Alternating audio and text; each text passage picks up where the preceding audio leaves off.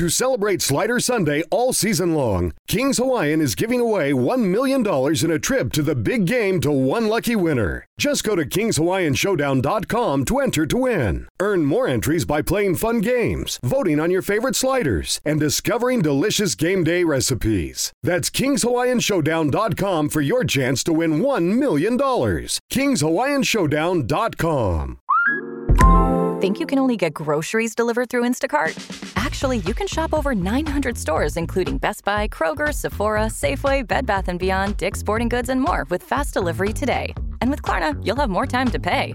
So if you need a beret, a filet, or stuff to play croquet while listening to Ray Gay down by the bay with a divorcee and a toupee, Instacart and Klarna is a better way to shop. Man, I lost it. Download the Instacart app and start shopping. Terms apply.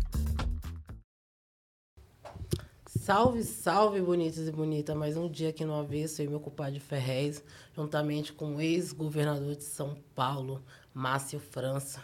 Prazer, seja Prazer bem-vindo falar com vocês. Avesso. Prazer falar com ambos aqui. Lugar super diferente e legal, porque é uma visão que a gente não tem sempre, né? Meio que de cima, então você vê aquela. Os É sempre- tijolinhos é. vermelhos. Márcio, obrigado por ter aceitado o convite. Daqui a pouco está chegando o JR, nosso parceiro também, que É. vai falar da pré-candidatura dele também. A gente, por enquanto, está apresentando os pré-candidatos, né? Ah, Não pode legal. falar que é candidato ainda, É, né? é, ninguém ainda é. Né? É, ninguém ainda é. Mas é, é inusitado você estar aqui.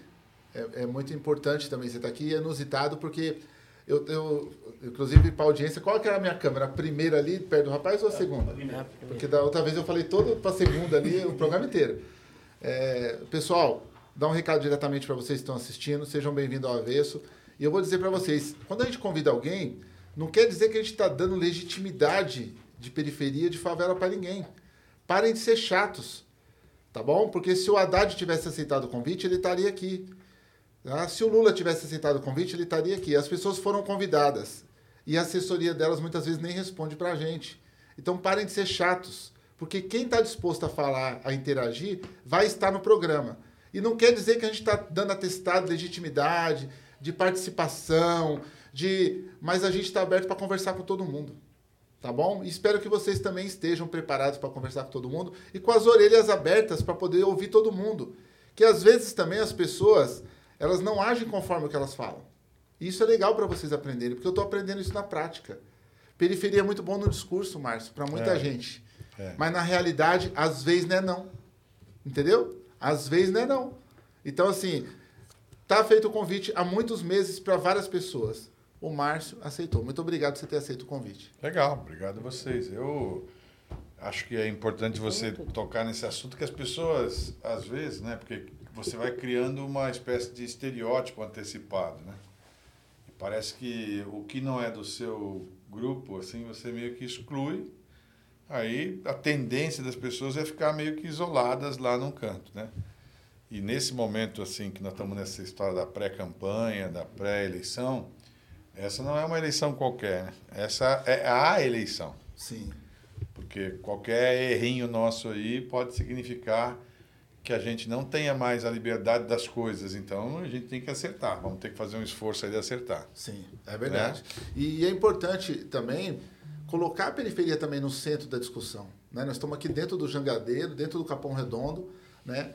um bairro que quer fazer parte disso, que paga os impostos, que já faz parte de algum jeito, né? Que muita gente, muita gente, Campo Limpo inteiro tem mais de um milhão e meio de pessoas. Só que entre o Jangadeiro e o Capão tem 380 mil pessoas. Ou seja, nós somos definidores de campanha. Né? Né, Eu lembro que tem um mano importante nosso aí que não foi eleito por causa de 500 votos. 500 votos. Se tivesse comunica eh, comunicado com a, que- a quebrada certinho, tinha ganhado os 500 votos, estava eleito. Entendeu? Então é importante também a periferia fazer parte dessa discussão. E, e, e você vindo aqui, amanhã depois você é eleito governador novamente. Amanhã depois você é eleito um senador, um deputado. Você faz parte do, do ministério dentro de um governo. Você levou uma parte dessa visão com você. Você sabe que isso aqui tem um pertencimento. Acho que você já sabe, claro, que você foi governador de cidade.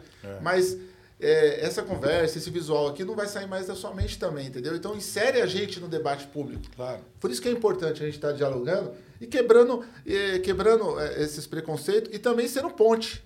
né? Como diria um grande poeta, o Marco Pezão, comadre, ele falava assim: nós é ponte e atravessa qualquer rio.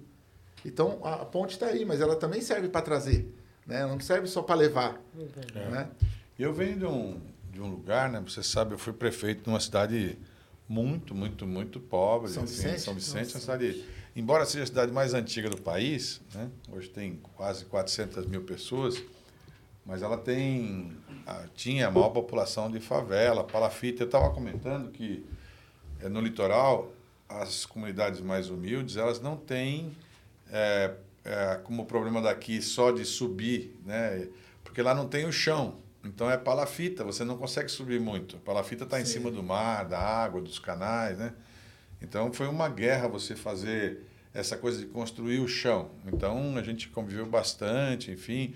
A maior do estado de São Paulo, que era o México 70, foi um desafio bem grande a gente fazer as intervenções e, e, e o meu jeito sempre foi um jeito mais popular do que teórico, né? Menos menos professor, mais é, prática, né?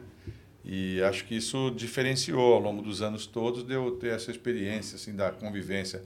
Depois é claro, você vai passando por fases diferentes, em cargos diferentes, você vai aprendendo a conviver. Mas é, eu acho bem relevante que isso é, não, não há como negar o avanço que a comunicação que produziu via a net, esse mundo que a gente descobriu aí, permitiu que vozes se revelassem, né? Pessoas que não tinham acesso, porque normalmente não tinham essa oportunidade, pudessem ter o acesso.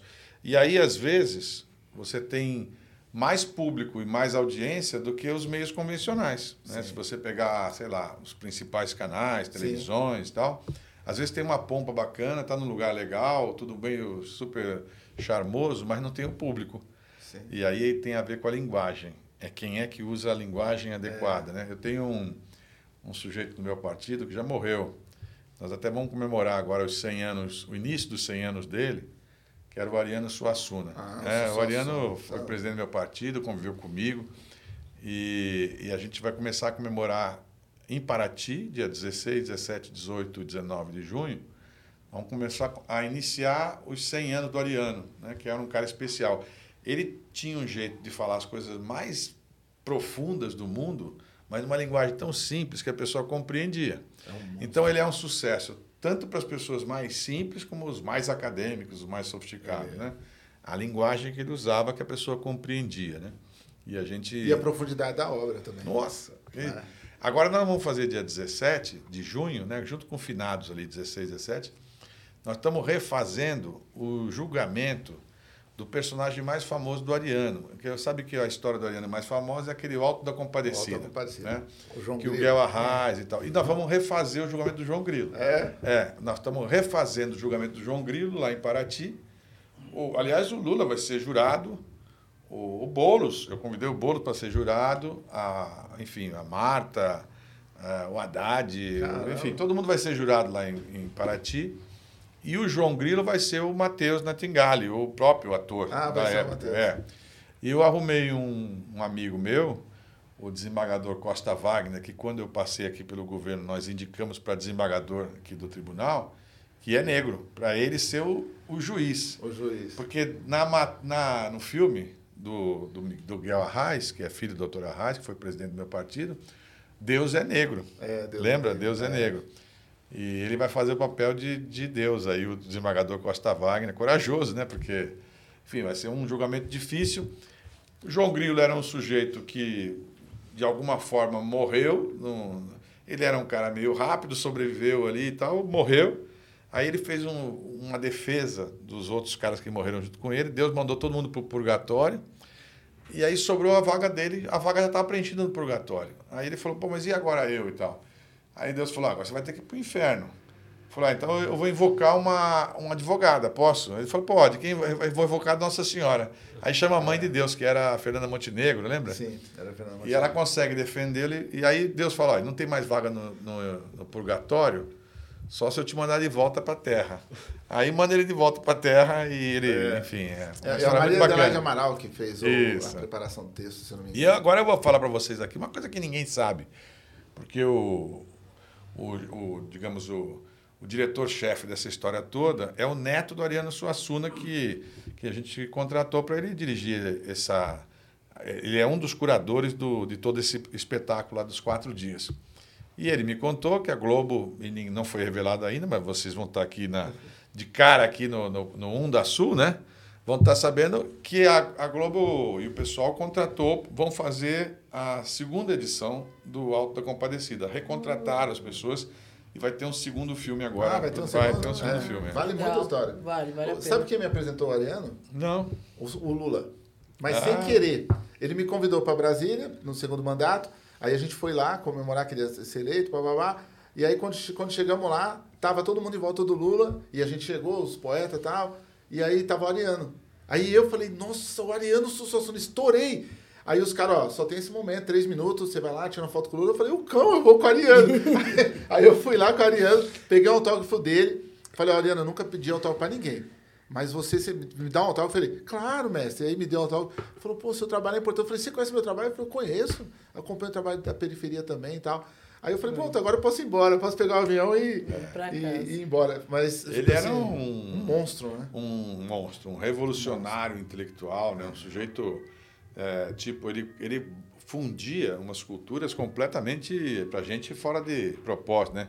Aquela coisa da, da coisa do interior do Nordeste com aquela aquela coisa da, da poesia portuguesa da Europa.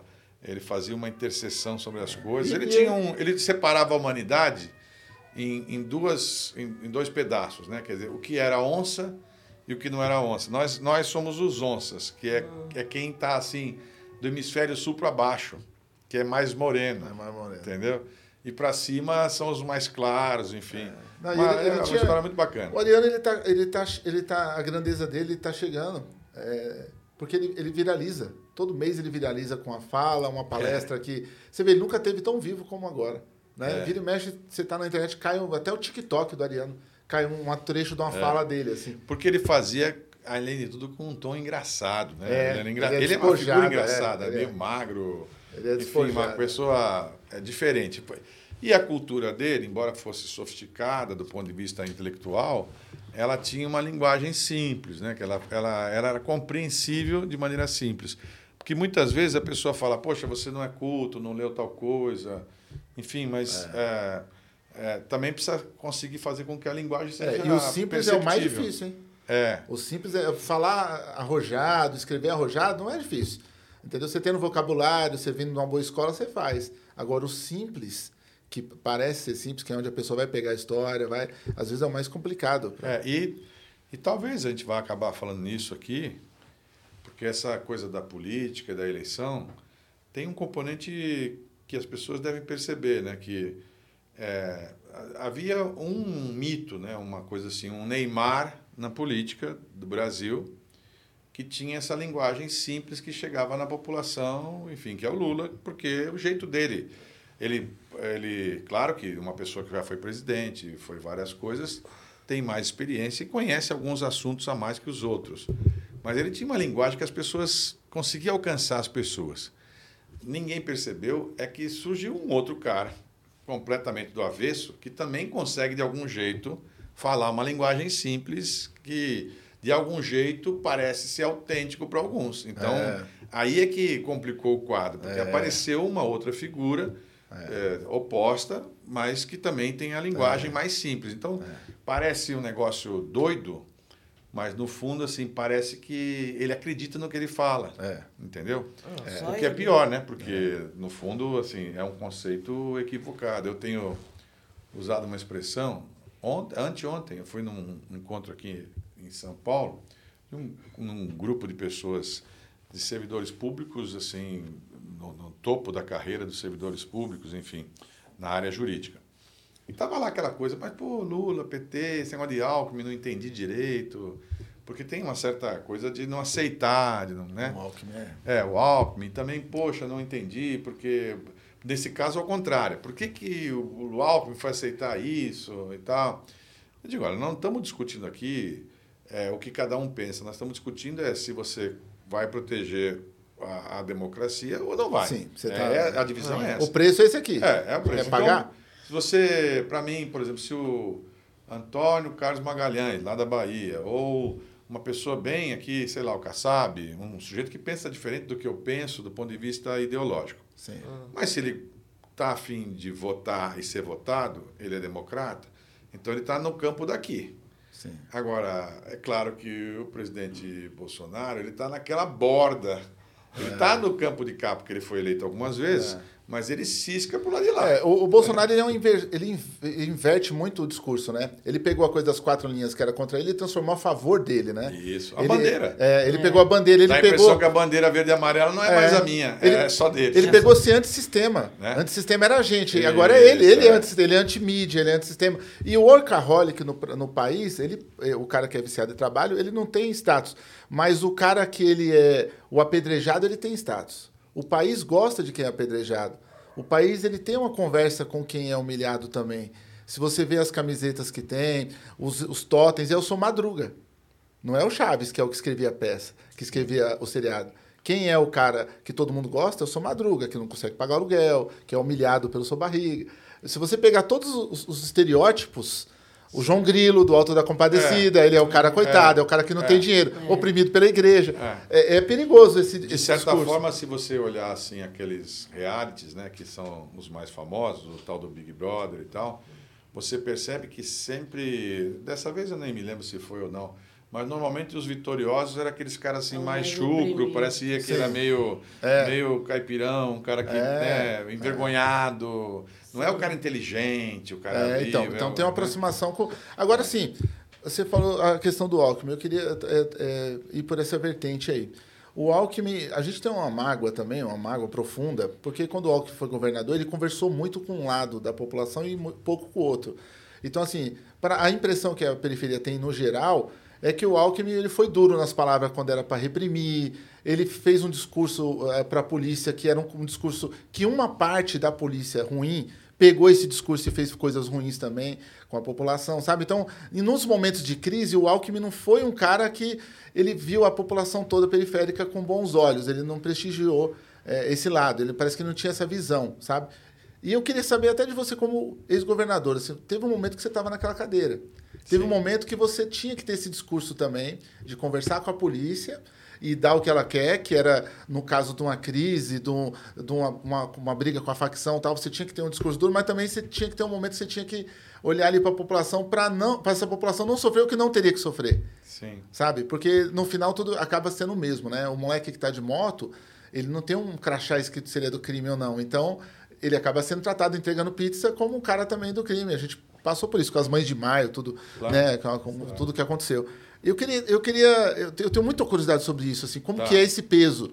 Então vamos lá. Assim, acho que a primeira coisa importante é a gente é, entender as pessoas ah, no contorno que elas vivem. Quem é o Geraldo Alckmin? Né? Quem é esse cara?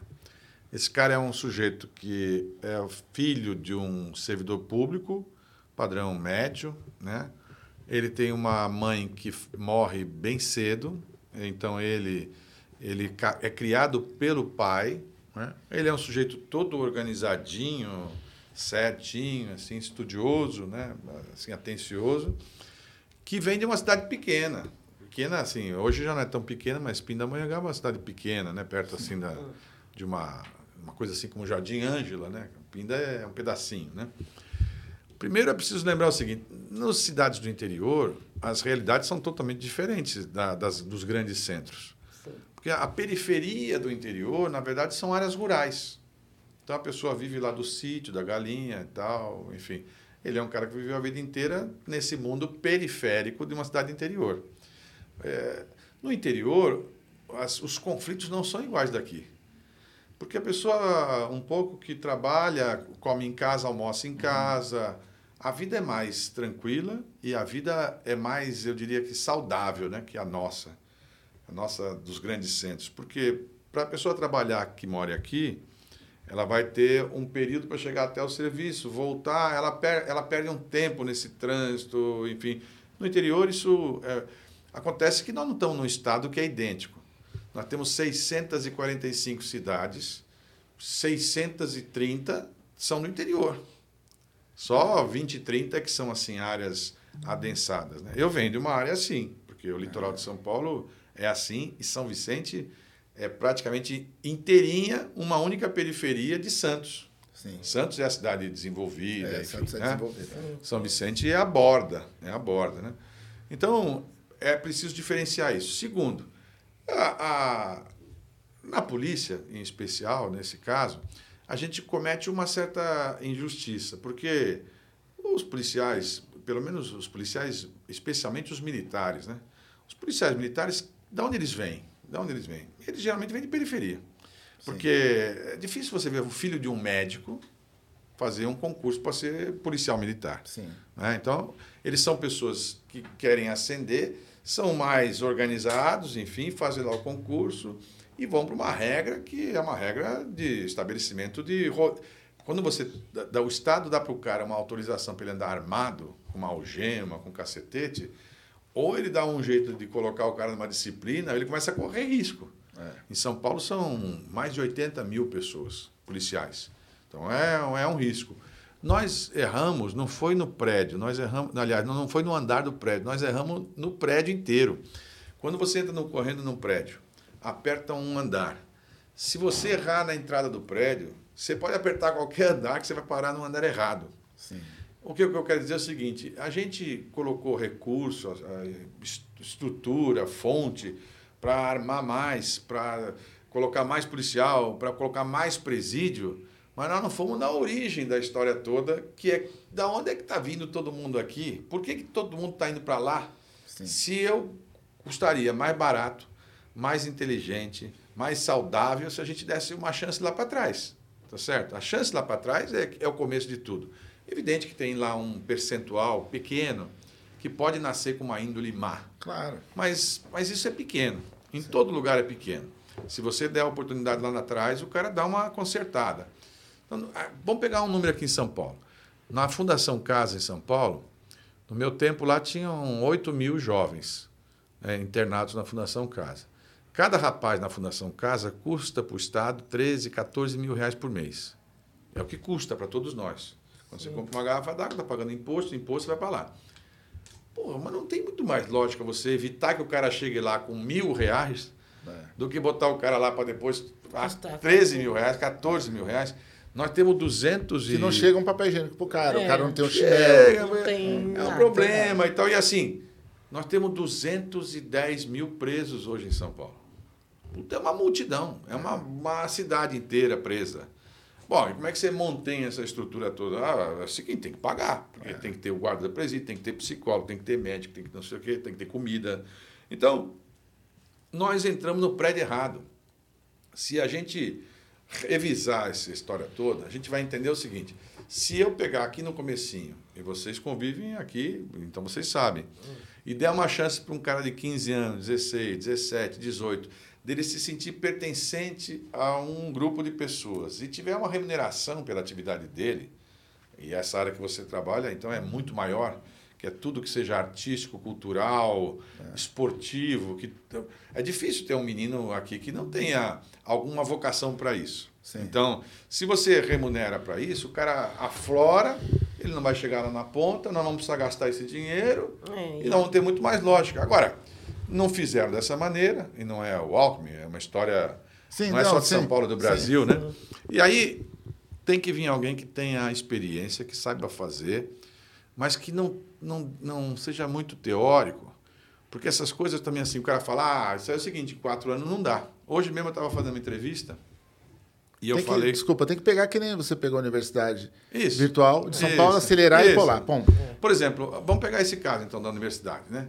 São Paulo é um negócio bacana. O estado de São Paulo tem a maior, é, o maior corpo de universitários públicos gratuitos do mundo, São Paulo.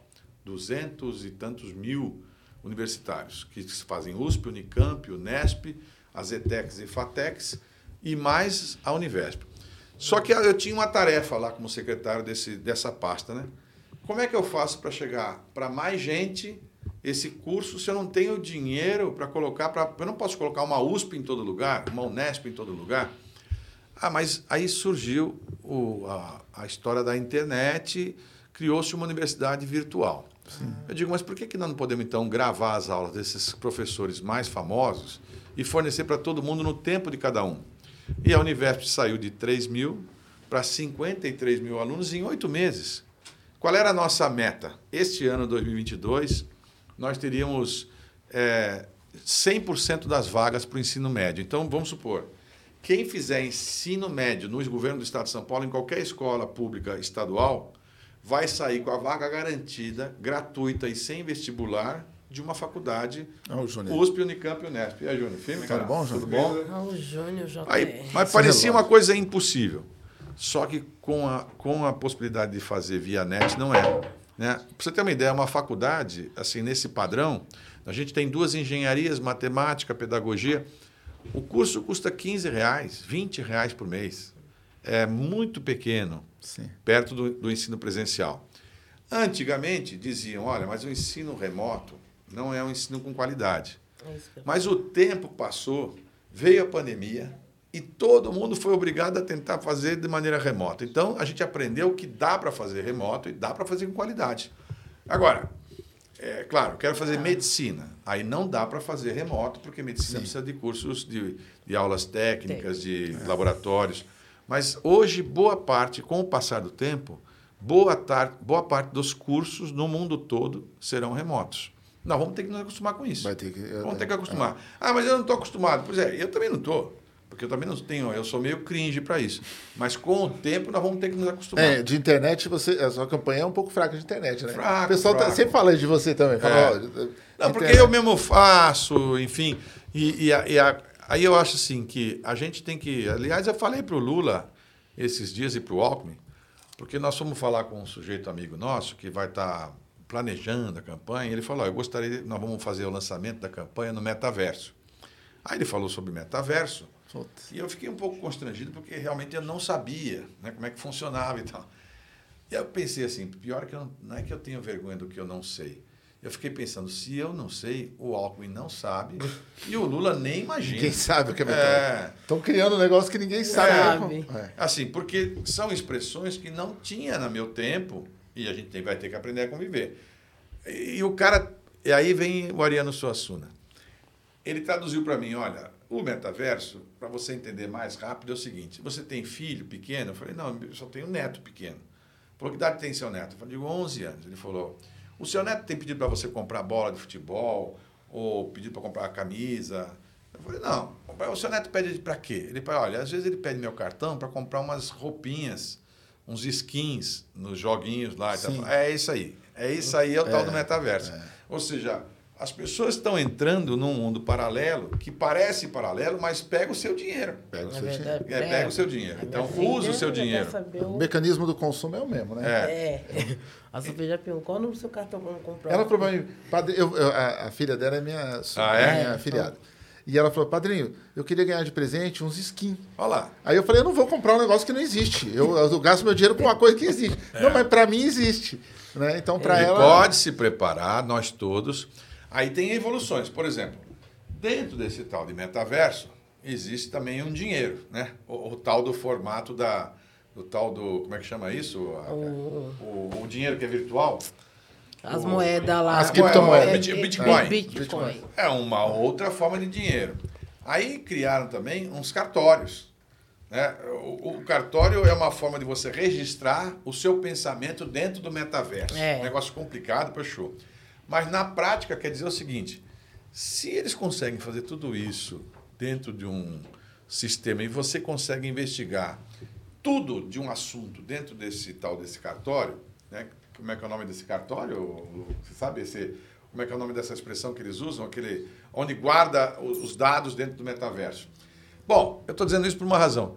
Por que, que o poder público não tem até hoje todas as suas contas dentro desse sistema? Para que você possa, eu possa e todo mundo possa ficar, tipo, Acessando. investigando. Eu quero saber na Zona Sul, onde é que os vereadores da Zona Sul, os deputados da Zona Sul de São Paulo, colocaram o dinheiro deles. E quero saber se a compra foi bem feita, se foi mal feita, para onde veio, como é que foi feita a concorrência, para qual empresa foi e qual obra foi feita. Ora, eu abro lá na internet e por que, que isso não está disponibilizado? Não está porque ninguém fez ainda. É porque não é para cobrar. É. Claro. Se for para cobrar, a prefeitura e o governo faz com É. eficiência e consegue chegar na sua casa, o boleto chega criptografado na moeda, Isso. você paga pelo seu WhatsApp. É. Agora, como é uma coisa para a gente se informar, nunca vai Não acontecer vai dessa tá forma. É, o- tem Para cobrar é eficiente. Aqui vocês não, têm só é engraçado ele falar isso, que eu vim conversando isso com o Uber. Ah, é? Ele falou assim, nós tínhamos que saber exatamente o que ele fez, o que ele deixou de fazer. Onde tá lá que realmente ele deu essa proposta, mas foi feito isso. Como que eu tenho certeza que ele Isso. Aí, por exemplo, vamos pegar um caso aqui concreto de vocês. Tudo bem, tem metrô para lá, tem metrô para cá e tal. Por que, que não estende esse metrô daqui, do Ângela até o Capão, há tanto tempo? Por quê? Ah, tem dificuldade e tal. Pode ter dificuldade, mas tem que lembrar o seguinte: aonde um não está ganhando, alguém está ganhando. Então, na medida que não tem metrô, o cara tem que andar de outra coisa. Tem. Aí, de quem é essa outra coisa? Não, É, é que, você quer que é eu te essa fale mais? coisa? Uma coisa que a periferia não tem, ônibus circular. Isso. Nós não temos ônibus entre sei, bairros. entre, Não. é, Não tem. É uma coisa que eu aponto há 10 anos. Todo mundo que eu encontro a política, eu falo, gente, a gente não tem um ônibus que passa daqui pro Ângelo e volta e passa aqui de novo, e depois vai pro Capão e volta pro Jangadeiro. Não tem. Tudo vai para algum lugar do centro. Ou vai para o Terminal Capelinha, Ou ou, vai para o Terminal Terminal Santa. Amaro. Então, assim, aí os bairros também não se conectam. Né? Os bairros não se conversam. O cara daqui não vai para o Parque Santo Antônio, do Parque Santo Antônio não vai para o Ângela. Ninguém se vai para lugar nenhum. E, e acredite, se você quiser fazer uma integração real, tem que ter essa conectividade. Tem. Se você começar a conectar, vamos supor, vamos supor que eu tivesse hoje apertasse um botão aqui e saísse um teleférico daqui até o bairro uma para lá, outro para cá. Automaticamente tudo circularia aqui dentro. Sim. Aí o cara vai olhar o preço do pão ali, o pão aqui, vai olhar o negócio ali, quer dizer. Então essa circulação, ela, ela se dá do modo tradicional pela questão de ônibus, enfim, ruas, mas ela tem alternativas. Um, o, o maior exemplo do mundo, pelo menos que eu conheça, né, dos que eu vi até hoje, que é Medellín, na Colômbia, tinha um problema grave de violência. Você se lembra daquele história do Eu fui para cartel? Colômbia, eu Isso. participei de Medellín também. Uma das coisas mais bem boladas foi as, foram as intervenções de. de Os teleféricos. é, exatamente, Sim. os teleféricos, que interligaram a cidade em vários pontos e os acessos. É. Porque se o cara mora muito longe, muito alto e tal, o cara fala, pô, vou sair, difícil e tal. Se o cara tiver uma, uma possibilidade de acesso, essa acessibilidade, ela, ela traduz mais benefício, mais benefício do que só o trânsito. É, teve uma parte social também lá importante Teve, de interação, que nem Nova York teve. É, tem Aí que o ter cara, a parte social. O cara, ao invés de fazer grandes remoções, e aí vem outro erro aqui de São Paulo, a gente tem essa lógica muito antiga, aliás, CDHU, Coab, antigamente falava assim, vamos pegar as pessoas que estão numa área de risco, que estão não sei o que lá e tal, vamos transportar todo mundo para um conjunto habitacional novo. Bota mil pessoas, duas mil famílias, três mil famílias tal. Aí desloca a pessoa completamente do ambiente que ela vive, ela está acostumada a morar com uma certa lógica, ela vai parar em outra lógica, com outra convivência. E o que é pior é que você tem que montar toda uma estrutura nova lá, porque a estrutura antiga está lá atrás. né? Você veja que aqui é o seguinte, a, a conta é simples. Se você morar no centro, você tem 200 empregos para cada pessoa. E se você morar na periferia, aqui, por exemplo, você tem 200 pessoas para cada emprego. É uma conta meio louca. Bem então, por que, que a gente foi empurrando as pessoas? E o que ninguém sabe. Para eu fazer alguém morar aqui, onde vocês estão nesse instante, no Jangadeiro, para que, a- que a Prefeitura de São Paulo faça a pessoa morar aqui, ela tem que arrumar um jeito de fazer o transporte público ser subsidiado. Porque a pessoa não consegue pagar o ônibus se for pagar. Se fosse pagar o custo do ônibus, custaria mais caro. Então, cada família que mora aqui, no Ângela, por exemplo, no Jogadeiro, a prefeitura está pagando R$ 1.600, 1.800 reais por mês para a família morar aqui de subsídio no ônibus. Subsídio. Pô, mas que conta mais burra. Será que não era mais fácil, então, pagar os 1.800 para a pessoa poder morar, por exemplo, lá no centro, em tantos edifícios que estão fechados lá no centro? Tantos. Então, nós estamos fazendo o que? Nós, nós expulsamos as pessoas para as periferias, as pessoas vão se acomodando com mudar, e depois nós temos que pagar para as pessoas irem para lá para trabalhar. Sim. Então, é uma conta burra. O Mas, ô, governador, Desculpa, Ferrez. Ah, ia- Primeiramente, Tudo bom com você? tudo bem. Desculpa o atraso. eu- eu ia falar só uma coisa, que o movimento da Unidade Popular fez bem para sua oratória. Ah, é? É, na sua infância, você deve ter sido... Você foi presidente do MUP? Foi. Foi? Isso mesmo. É. É, mas eu, eu, eu, eu não posso deixar você escapar da pergunta. É. Eu queria saber desse peso. O peso de você estar dois anos como governador e ter que gerir uma crise e ter que. Porque para mim é muito interessante isso. Eu acho que para quem está assistindo em casa também. E ter que mediar com a polícia. Eh, Eu não, falei do, do- com é, eu não falei do policial que está na quebrada. A gente sabe que o cara tem que pedir um banheiro emprestado. É. É, foda pro cara comer também. O cara, sabe? O cara vai numa padaria, o cara da padaria quer dar o negócio, o cara quer pagar. E o cara, com- e o cara com né? medo também, porque o cara tá lá, mas ele é uma, ele é uma bandeira Sim. ambulante, né? Porque É. ele tá fardado. Aí eu- ele sabe que ele também é um Ele sabe também que ele é um ambulante. alvo. Inclusive, a gente que vive todo dia com policiais, que a gente conhece muito a polícia, porque a gente vive com eles também no dia a dia. Claro. A gente sabe de policiais que entrou no mercado para comprar um, um pão e tinha um assalto e o cara morreu dentro do, do mercado Claro. comprando um pão. E- Recentemente, um cara que a gente conhece estava numa moto. E o cara foi lá roubar a moto dele, viu a carteira, isso acontece direto, e matou o cara só porque viu a carteira do cara, sabe? E também porque o cara sabe. imagina que um policial vai estar armado. É, seja o tempo todo. paisano Sim. ou não. Sim. Então, se eu tô armado no meio de um assalto, vou fazer um roubo, eu já imagino, se eu deixar esse cara me atira em mim. Sim. Então eu atiro nele É, antes e e tal. isso tudo a gente sabe desse embate, esse caos que a gente vive, que pega a morte por todos os lados, que É. causa vítimas, porque o policial também tem uma família que também vai ser Sim. onerada, que vai sofrer. Muitas vezes o Estado também, a gente tem que ser bem justo aqui. O Estado, eu tenho um, um rapaz policial próximo da minha instituição lá, que ele também não foi amparado pelo Estado. Ele está na cadeira de roda e o Estado deixou ele a revelia lá, entendeu? Então também é muito ruim. Agora, assim, eu queria... E, e são mal remunerados, né? Não, totalmente. né? Não, não- não isso não- o valor é injusto demais. Para o professor e para o policial. Sim. O valor é injusto. Né? Agora, eu queria tocar na, na coisa da pressão que o governador deve sofrer. Né? E Ah, como ele lida muitas, com é, isso. é. Da pressão Bom, eu, vou lá. dar, eu vou dar um exemplo para você. Eu tomei posse numa sexta-feira quando o Alckmin renunciou. Era o último dia dele renunciar, ele me avisou um dia antes e renunciou na sexta. Aí eu assumi o governo. Quando você assume o governo, muda, porque automaticamente você tem que morar no palácio por uma questão de segurança. Então eu fui morar lá no palácio. E eu dormi no palácio de sexta para sábado.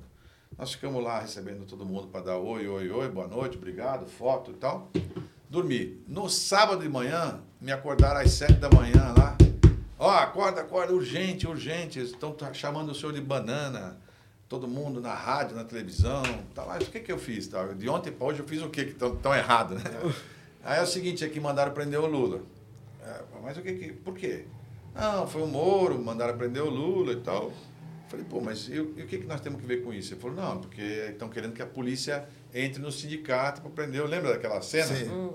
Eu falei, mas por que, que, eu- que nós temos que nos meter nesse negócio aí? Ah, porque porque tá todo mundo em volta, o Lula não quer se entregar. Eu digo, ó, isso é uma manifestação política, não tem. Ele está fugindo para lugar nenhum, ele está lá fazendo uma manifestação política. Vou botar a polícia lá para entrar no meio desses caras. Policial, cavalo, armado, vai dar confusão. Porque o cara vai querer entrar, o cara não vai deixar entrar, sobe um A cacetete. população está emocionada também. É, aí, aí um É. atira no outro, não sei o que e tal. Não, não vou deixar. Olha, só vai se estrepar e tal. Bom, passamos o dia inteiro assim, quando foi umas quatro da tarde, o Zé Eduardo Cardoso, que era ministro na época, né? Me ligou, a gente fez um acordo e, e eu, eu pedi para o helicóptero da, da nossa, da polícia, buscá-lo lá com um helicóptero que não é aquele da polícia, e o Lula foi embora do helicóptero, não deu confusão. Se eu não tenho pulso duro, a gente tinha mandado a polícia lá para fazer uma graça pro, pro Datena, para não sei quem. Então, só que assim, os policiais também, eles recebem uma ordem. É para entrar, o É, que entrar. entrar. Entendeu? Então, assim, o sujeito que está na outra ponta, ele tem que ter frieza. Dois dias depois, eu fui para um negócio, teve uma rebelião numa cidade do interior aí e tal. A primeira rebelião em vários anos. Aí, ó, entra a polícia, deixa a polícia entrar, deixa a polícia entrar. Eu falei, olha, nós não estamos com o quadro aqui na mão, eu não estou vendo a situação. Tinham três ou quatro reféns lá presos, se- sem roupa, amarrados numa cela, advogados. Eu falei, eu não vou deixar entrar. Mas o senhor tem que deixar entrar, tem que ser até agora, falta cinco minutos, o sol vai se pôr e tal. Eu falei, não vou deixar entrar, porra, deixa, vamos quebrar. Eu falei, deixa quebrar, deixa quebrar, depois a gente conserta. Fomos negociando a noite toda, e aí de manhã cedo conseguimos tirar todo mundo, não deu morte, não deu não sei o que e tiramos as pessoas. Terça-feira. Quinta-feira, tum, tum, tum, de manhã cedo, corre, de manhã não, de madrugada. Corre, corre, corre, o que, que foi? Tá pegando fogo num prédio de São Paulo, lá no centro. Eu falei, poxa, mas o que, que nós temos que ver com isso? Não, é um, é um prédio grande e tal, e tá todo mundo, tem muita gente lá dentro. Foi aquele prédio que caiu no centro, Sei, lembra? sei. Eu cheguei lá três e pouco da manhã, quatro da manhã, o prédio caiu na minha cara, bluf, inteirinho, com todo mundo dentro, bombeiro, aquela, aquela tremenda tragédia e tal. Isso não tinha uma semana. Uma semana depois, greve dos caminhoneiros. Greve dos caminhoneiros, para tudo, para, o Brasil está parado, todo mundo a favor da greve. É. E aí, ó, não tem solução, não tem solução. Aí eu ligava para um, o sujeito fala, Marcos, não se mete nisso, isso aí não tem solução. Eu digo, oh, rapaz, eu, não, somos- eu sou governador de São Paulo, eu não vou deixar esse negócio. Nós temos. Então, para exemplificar, tinha a- a- a- uma das possibilidades: manda a polícia e tira no pau. Eu digo, ah, isso vai dar confusão, um monte de caminhoneiro parado. Né? Ah, então manda o exército. Tá, tá. Ah, então, então multa todo mundo. Eu falei, ah, vamos localizar quem lidera e vamos, vamos entender o problema, vamos entender por quê. Acharam lá um grupo de, de, de caminhoneiros, eh, inclusive o, o presidente da ordem que localizou, trouxeram até o palácio, era um sábado. Eu tinha acabado de abrir uma cerveja, falei, não, vamos receber os caras. Sentei lá, os caras. Primeiro o cara sentou, eles sentaram assim, um grupo de jovens, falando, doutor, o senhor é o governador? Nós estamos gravando a reunião, assim, já de cara assim, bem agressivo, né? Falei, pode gravar. Eu falei, ó, é o seguinte, é, nós estamos desesperados, nós fazemos frete e nós estamos pagando para fazer os fretes. Muitas vezes nós vendemos as, as rodas de volta a, a nosso step para poder voltar. Ah, aí um rapaz falou assim, ó, eu vou explicar para o senhor, todos eles com a mão suja de graxa, assim. Eu falei, eu vou explicar para o senhor. É, eu tenho uma filha com deficiência, ela tem um problema grave de autismo e, e ela não toma remédio faz três meses. E eu estou desesperado. Eu não tenho seguro, eu não pago IPVA, eu estou rodando no talo da minha emoção e eu sou uma bomba ambulante. Ele falou, "Nossa." E eu rodo com caminhão, uma carreta e tal. Eu falei, pô, vamos, vamos devagar aí, vamos, vamos ver. Eu não consigo resolver tudo, mas o que, que de São Paulo podia ser aí a minha parte? Ele fala sobre o, o, a questão do pedágio. Porque nós pagamos pedágio, não sei se o senhor sabe, mas nós pagamos pedágio por eixo. É por e é injusto, não sei o quê, e não era por eixo. Eu fui localizar lá e tal. Bom, é um negócio que valia 60 milhões de reais por mês. Eu falei, hoje é sábado. Se vocês concordarem em desarmar a greve, eu tiro o pedágio. Aí o cara falou, tudo bem, mas quantos meses o senhor vai levar para fazer isso? Eu falei, hoje é sábado, domingo, segunda, terça-feira, meia-noite, não tem mais pedágio. Aí eles, olha o que o senhor está prometendo. Eu falei, não, você, vai- você vê, se não der certo, você volta com a greve. Eles ficaram assim. Terça-feira, desde aquele dia até hoje, o pedágio do eixo levantado não é cobrado em São Paulo. Eles não pagam pedágio. Porque você não é obrigado a dar sua palavra, mas se você der, você, tem, que cumprir. O que, que eu posso te passar dessa história? Por- política é para quem tem estômago para viver com política, com pressão, com essa coisa. E, e nunca desistir do acordo. Sempre tem um acordo, sempre tem uma possibilidade. Se você achar que não tem, você vai mandar a polícia, você vai tocar fogo, você vai bater em todo mundo. Mas se você tiver paciência, você encontra o caminho. Porque o caminho, esse caminho da, da pacificação, ele é mais lógico. É. Ele é mais E lógico. menos oneroso, Menos oneroso. traumático. É quanto custava a greve todo dia? É. É. quanto custava cada greve desses dias? Então, assim, você tem que ter um. É, é- é cada coisa no seu lugar. Não é por mal, mas assim, nós cometemos um erro muito grande nas últimas e nas penúltimas eleições. A gente começou a improvisar, entendeu? Tipo, eu tô bravo com um político, então eu vou achar um artista. Eu tô bravo com um artista, vou achar então um cantor. Tô bravo com um cantor, vou achar um jogador de futebol. Tudo bem, o cara pode ser bem sucedido, pode ser um empresário bacana, mas se ele não tiver experiência, na hora do vamos ver, ele vai pipocar. Ah, é como se você pegasse tua filha, ou tua filha, tivesse um problema de coração e você dissesse para o médico, ah, agora ah, resolve aí. O rapaz pode ser muito estudioso, pode ser um professor, mas se ele não tiver experiência, a chance de dar errado é grande. Então, na hora do vamos ver, procura quem tem mais vivência, quem tem mais experiência, a chance de dar certo é melhor. Claro que não se imaginava uma crise como essa que nós passamos da pandemia. Sim. Essa foi realmente fora da, da casinha. Mas mesmo assim, nós matamos mais de 300 mil pessoas no Brasil por erro de governos. Sim. A maneira de conduzir. Morrer gente ia, mas podia ter morrido menos. Mas não sufocada Menos. que nem Manaus, Claro. porque É. o governo não agiu. A gente, olha, pense Falar bem, que nós somos um país, olha que coincidência, nós somos um país, talvez o maior do mundo, cuja única entrada de estrangeiro é só por um lugar, por Cumbica. Quando eu voltei em 19 de uma viagem, eu vi a pandemia começando, eu comprei uma caixa de mil máscaras. Chegou em casa pelo, pelo Mercado Livre lá, minha mulher ligou para meus filhos naquela live assim, e tirou sarro, falou, Caio e Helena, cuida do seu pai que ele está ficando louco. Ele comprou uma caixa de máscara e todo mundo ria. Isso aqui, ele está dizendo que vai todo mundo usar máscara. Eu falei, Lúcia, não é que eu estou louco. Eu fui prefeito, vereador, secretário de Estado. É claro que vai ter que usar máscara. Se a pandemia está na China, ela vai chegar na Europa e da Europa vai vir para cá. A única solução é fechar com bica. Nós temos que fechar com bica, colocar todo mundo em quarentena quando chega em Cumbica, num hotel. É muito mais fácil. Sim. Porque como você pega um saco de pena e joga aqui fora, depois você não recolhe mais, porque É. vai voar para todo lado aqui. Então é mais difícil. Você tem que evitar, botar uma, uma Mas os caras estavam ocupados, Márcio. Não, eles estavam fazendo, porque eles estavam fazendo carnaval. É, tava- Lembra que o Dória anunciou o carnaval na Paulista? No Rio também, eu tava no Rio na época. Os caras estavam 2019. tava pondo ex-policial para negociar vacina, pô, pra ganhar um. Entendeu? É. Aqui em São é- Paulo, eles fizeram uma barbaridade. Eu me lembro, não sei se foi Vai de Sangalo ou aquela Cláudia Leite, convocaram o maior carnaval do século. Botaram 3 milhões Cláudia de Leite. pessoas na rua em, em- em janeiro, fevereiro de ma- 2020. Puta, mas é claro que dá confusão. Porque a, a, o- o- a pessoa chinesa, quando tem dinheiro, ela vai gastar o dinheiro dela na Europa. É. E o europeu, quando tem dinheiro, vem para o Brasil no carnaval. Então era só uma questão de tempo. É, de- Ia de triangular, né? entendeu? Júnior, tudo, Tudo bom bem? com você? Tudo bem, graças Você a também é Deus. pré-candidato? pré-candidato a deputado estadual. Pra quem não conhece, você é de um grupo de rap aqui de São Paulo também, é da Rata da Zona Sul. Isso. Não existe mais, né, Ferrez? Vamos falar a verdade, cada um pegou seu beco. Cada um pegou seu beco. E cada um tem uma carreira solo, é isso? Isso, o Big tem a dele. Quem é o Big? É irmão dessa menina. É o. Big o da irmão. Godoy, meu É. parceiro. E o Gabriel, né, mano? Faz tempo que eu não falo o Gabriel, mas ele. Não sei. E aí você vai pra política, cara.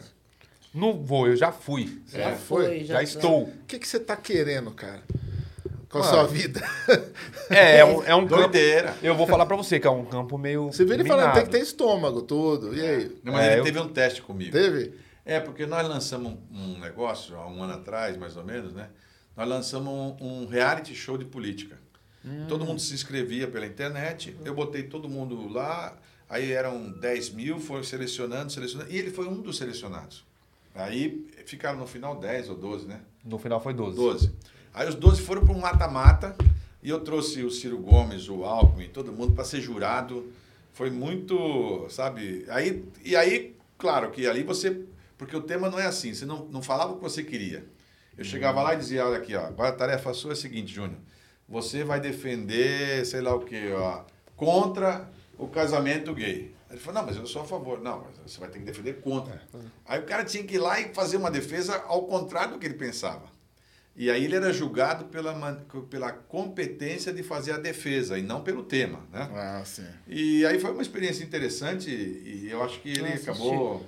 Foi difícil. Na verdade, é bem mais difícil do que até fazer política, porque esse, esse negócio de defender aquilo que você não acredita não é muito a minha praia. Eu entrei na política para ser transparente. Quando eu cheguei lá e falou, tem que defender, eu falo, porra, mas aí eu tô sendo político, como que é, né?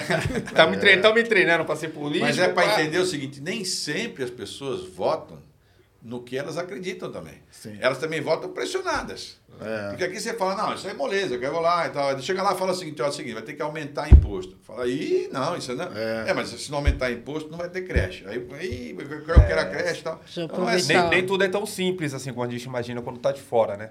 É, você saber negociar a arte da política, a gente está vendo aí. Na verdade, essa briga do governo estadual federal é falta de política, falta de negociação, falta de conversar e falta a- o povo na frente. No- ali tinha que esquecer partido, tinha que esquecer esquerda, tinha que esquecer direita e pensar, vamos pensar no povo. Ah, mas o governador tá desviando dinheiro público do Estado. Não importa. Vamos resolver o problema. As pessoas estão morrendo. Depois que a gente resolver, abre investigação, faz o que quiser. Mas então, para mim, o que falta é isso, política. Uma coisa que o Lula tem, que é política. Ele, ele sabe negociar, negocia bem Então, tipo, às vezes você tem que ter sangue frio e conversar com alguém que você realmente não concorda em quase nada. Aí nessa hora nós não estamos mais nem julgando mais essas posições assim da tipo essa história da esquerda, direita, né? Porque como eu só eu sou filiado a um partido, né? Então, 40 PSB, anos no né? PSB. É. Foi meu primeiro partido, é onde eu estou até hoje. Então eu não tenho muita eh, dúvida sobre como eu penso. Né? Mas eu compreendo quando a pessoa pensa diferente de mim e honestamente pensa daquele jeito e nós temos uma visão diferente. Tem coisas que eu penso diferente de uma pessoa, não é, não está errado isso, né? O que ela não pode é pensar coisas que estão, como diz o, fora das quatro linhas, né? O que que é fora da quatro linhas? Fora da quatro linhas fala o seguinte, por exemplo, se eu tiver um relacionamento e eu tiver animado, então quando eu tenho um orgasmo, se, nas, se eu tiver um orgasmo fraco, vai nascer mulher. E se tiver um orgasmo forte, vai nascer homem. Mas está fora das quatro linhas, porque é o seguinte, não é verdade isso. A mulher não nasce desse relacionamento fraco ou forte. Se o cara fala isso, ele está fora dessa. Ele, ele tem um conceito totalmente errado, equivocado, fora da, da- do democrático. O que, o que você está me dizendo é assim. Você já teve embates com, com o Boulos, por exemplo. Sim. E você falou, não, eu acho o Boulos, Boulos radical, eu acho o Boulos é, ele quer lacrar em vez de ganhar a eleição Isso. tal. Você já teve essas críticas. Sim. Mas tudo isso dentro do, de- do debate democrático. Ah, sim. O que você está dizendo é que você não se permitiria sair da democracia para poder... É, é claro isso, que né? isso são visões, por exemplo, se o. é, vamos pegar o caso do, do Boulos, porque você citou e nós estamos aqui próximo né, Sim. do Boulos. É, E porque o seu discurso hoje está mais próximo Sim. dessas pessoas também, né? Não, é que talvez me enxerguem agora Ah, Entendeu? sim. Porque quando você está com uma coisa turvada, sabe quando você fica com preconceito? A gente tem isso. Às Sim, vezes você fica tem. com um amigo que você tá meio já está com uma certa prevenção dele, É. você olha ele do outro lado da calçada e já atravessa do outro lado, assim, para nem cruzar com o cara. Né? Então, é, no caso é o seguinte. Não dá para você propor, por exemplo, eu, eu conto sempre uma história que talvez seja ilustrativa. Né? Houve um país, em um determinado momento, que era um país muito humilhado. As pessoas estavam muito contra o governo, contra tudo, porque eles tinham perdido uma guerra. Tal. Surgiu um cara que meio que unificou uma parte importante do país e ele começou a fazer um discurso para todo mundo sobre a questão de que o país podia voltar a ter força, que as pessoas tinham que trabalhar, que a, que a gente era inteligente e tal. E ele conseguiu unificar esse país de certa forma. E aí, detalhe, ele foi reeleito. Quando ele foi reeleito, ele esticou um pouco mais o que ele pensava. E aí ele chegou à conclusão que as pessoas negras não precisavam viver, porque não podiam, não iam ajudar. Ele chegou à conclusão que judeu não precisava viver, que não era para viver judeu. Ele chegou a pensar que as crianças com deficiência tinham que ser sacrificadas quando eram pequenininhas, Sim, porque elas não podiam trabalhar quando elas fossem grandes. Bom, esse cara vocês identificaram que era o Hitler, né? É, um Mas lembre-se que ele foi reeleito. Sim. Entendeu? Então, o que eu estou dizendo é o seguinte: quando a pessoa, se a pessoa fugir do, do, do pedaço que é o democrático, porque não é democrático eu falar o seguinte. Aliás, eu estou vendo aqui o símbolo do Flow e me lembrei disso. Lembra de uma confusão que deu no Flow por causa disso? Sim. Porque o rapaz, na lacração, falou: não, eu sou democrático. Para mim, se o cara quiser montar um partido nazista, pode. Não, não pode. Não pode porque um partido nazista tem que usar os conceitos nazista onde determinadas pessoas não podem sequer viver. Sim. Então, ele não está no campo da democracia, ele não pode, ele não pode registrar esse Ou partido. seja, nós temos liberdade de expressão plena desde que não fira outra pessoa. Isso. Desde que a sua liberdade. Então você não pode falar para uma pessoa aqui num programa e falar, ó, eu direciono todo mundo a bater naquele cara. Por Isso. exemplo, que nem foi feito aí com o, o, o Silveira, né? Sim. Então. Isso, eu estou orientando para que estuprem as filhas dos ministros do Supremo. É, Eu pelo não amor de. Deus. que- Vão lá bater nesse não é monte de justo. velhos tal. Não é, justo, não é, correto. Então, e, não- assim- e- e isso. Então, como está fora desse quadrado, o cara. Ele não pode. Não é que ele não pode ser votado, ele não pode nem participar. Sim. E aí eu volto a falar das- dos dois círculos. Nós temos só dois círculos. Um círculo que acredita no mundo democrático e um círculo que não acredita. Nessa borda do círculo democrático está o nosso presidente. Ele se elegeu uma, duas, três, quatro, cinco, seis, oito, nove vezes por aqui. Mas ele surfa um pouquinho por ali. Ele está de olho do outro lado. Né? Então, agora chegou a hora da gente juntar todo mundo que pensa no democrático e falar o seguinte: ó, nós vamos competir só pro lado de cá. Se você quer se lado de lá, você vai para outro lugar que- porque não tem a democracia. Aqui tem democracia. E é essa a disputa real. Sim, inclusive uma fala hoje do- dos Estados Unidos lá estava bem veemente nisso aí também, né?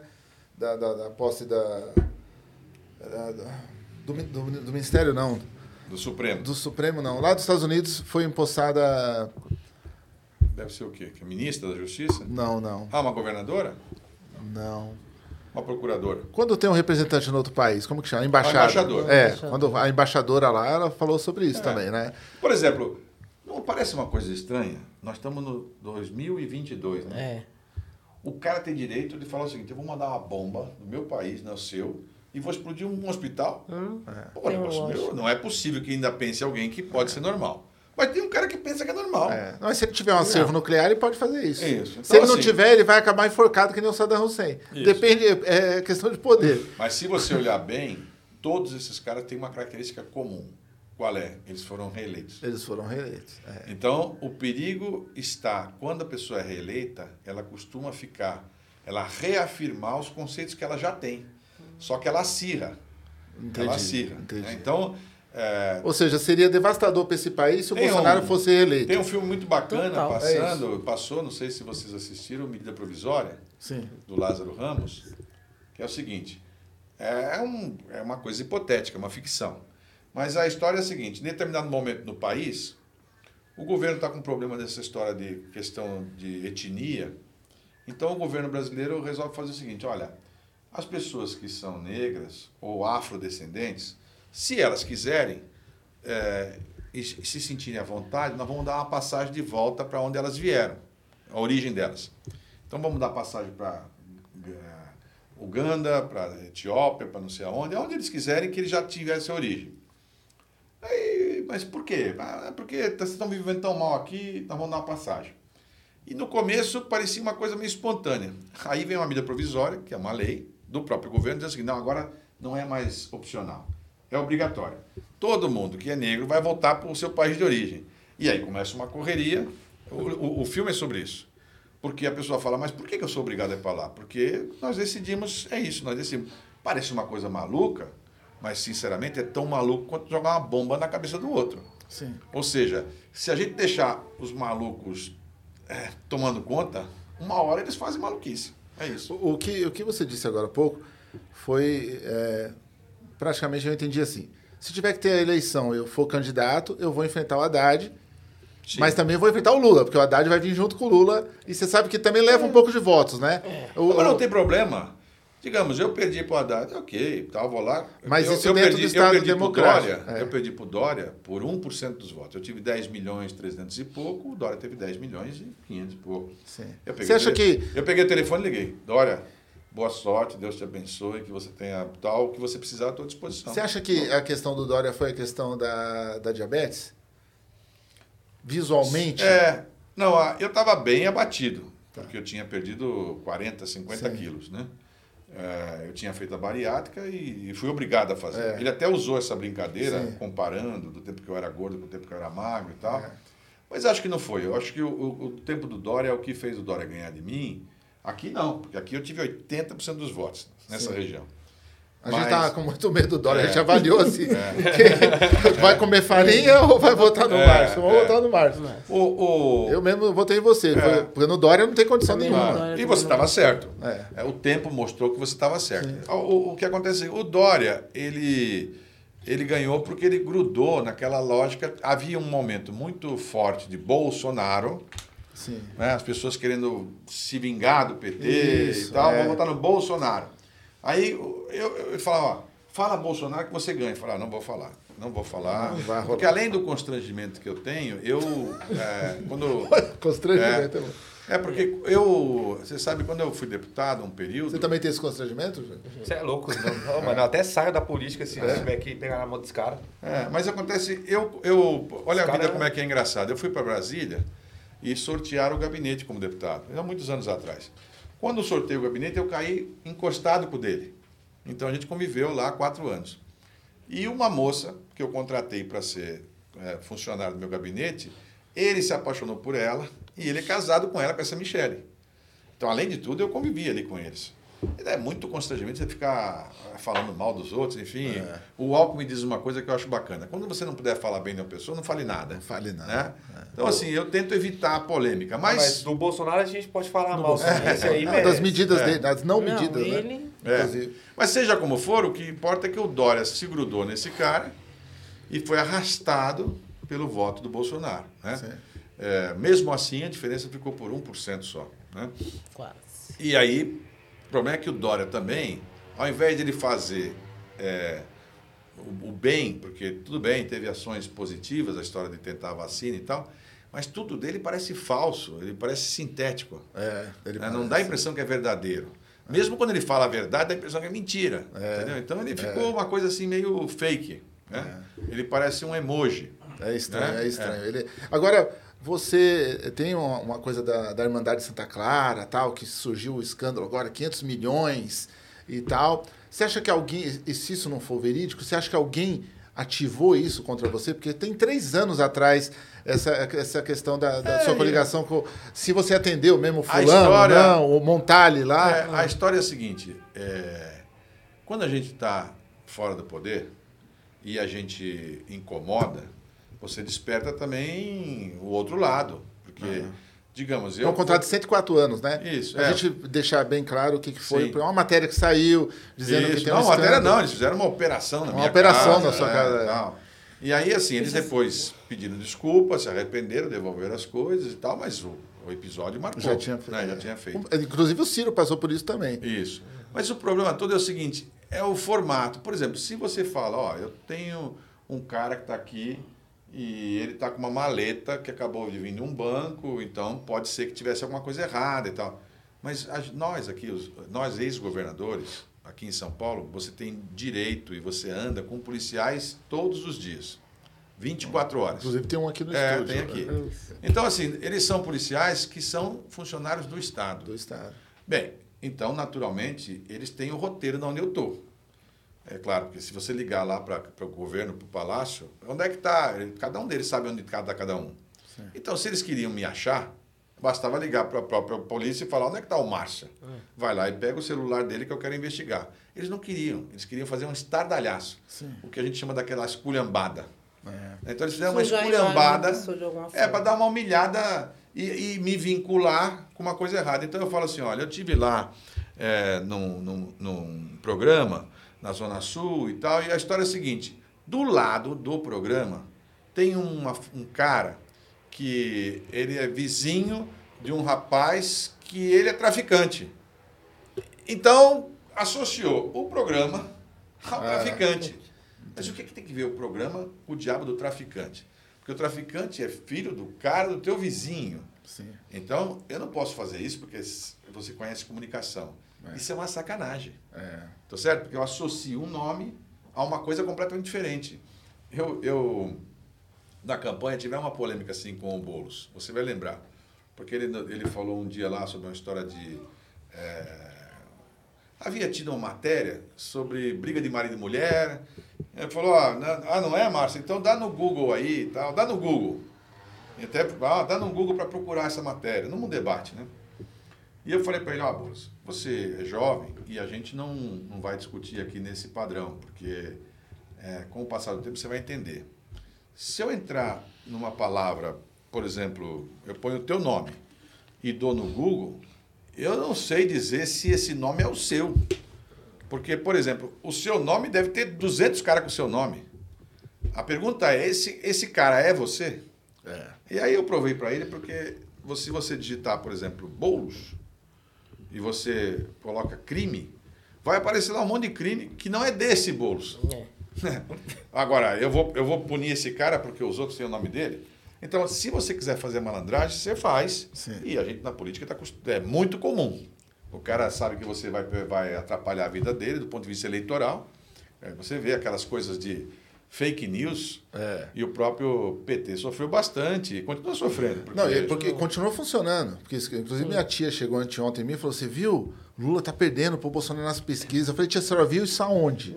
Faz de conta que eu não sei. Onde a senhora viu? "Ah, Eu vi no Instagram. Entendeu? É. Então, ela, não, no WhatsApp, eu vi no WhatsApp, me mandaram no WhatsApp já a pesquisa, que é aquela foto com a informação ali É. marcada. O que, tem, o que tem concreto, e aí sim nós temos que estar atentos, é porque houve um instante lá em novembro, dezembro, que se passou uma sensação que a eleição estava encerrada e que o Lula já ganhou. É. Aí tudo, ah, já ganhou, já ganhou, vamos comemorar e tal. babá. É o seguinte, eleição só se ganha num dia, Sim. na hora. Então, se, se isso fosse uma verdade, não precisava nem ter eleição. A verdadeira pesquisa, ela não é feita antecipada. A pesquisa real é aquela que você está fazendo quando você vai no mercado. Vai lá procurar o quilo de tomate que custa 14 reais. Ah, o negócio do pomarola que era assim ficou assim. É, é isso é que é pesquisa. Ah, é o concreto. Tem mais pé de frango do que o carne. resto é uma expectativa. Mas- É uma expectativa. Porque, vamos ser franco, eu, eu vivo há 40 anos de vida pública. Né? Eu já fui de, fui de todos os cargos um pouco, enfim.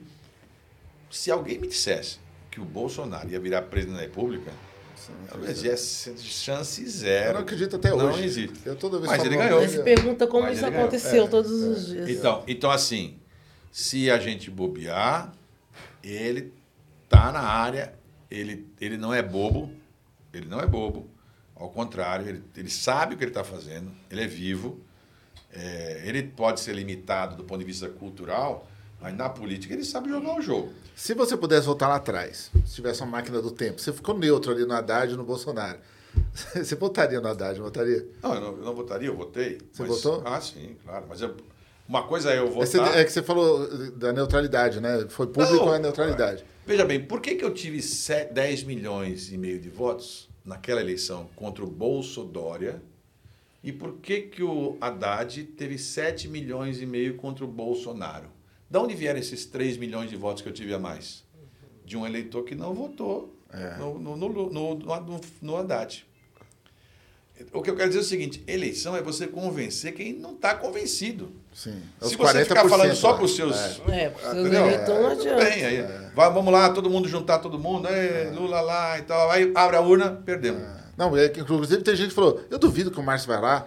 Vocês têm uma bandeira de Central dos Movimentos Populares, vocês têm... Ah, é. Aí eu falei, não, mas eu acho que é justamente a oportunidade...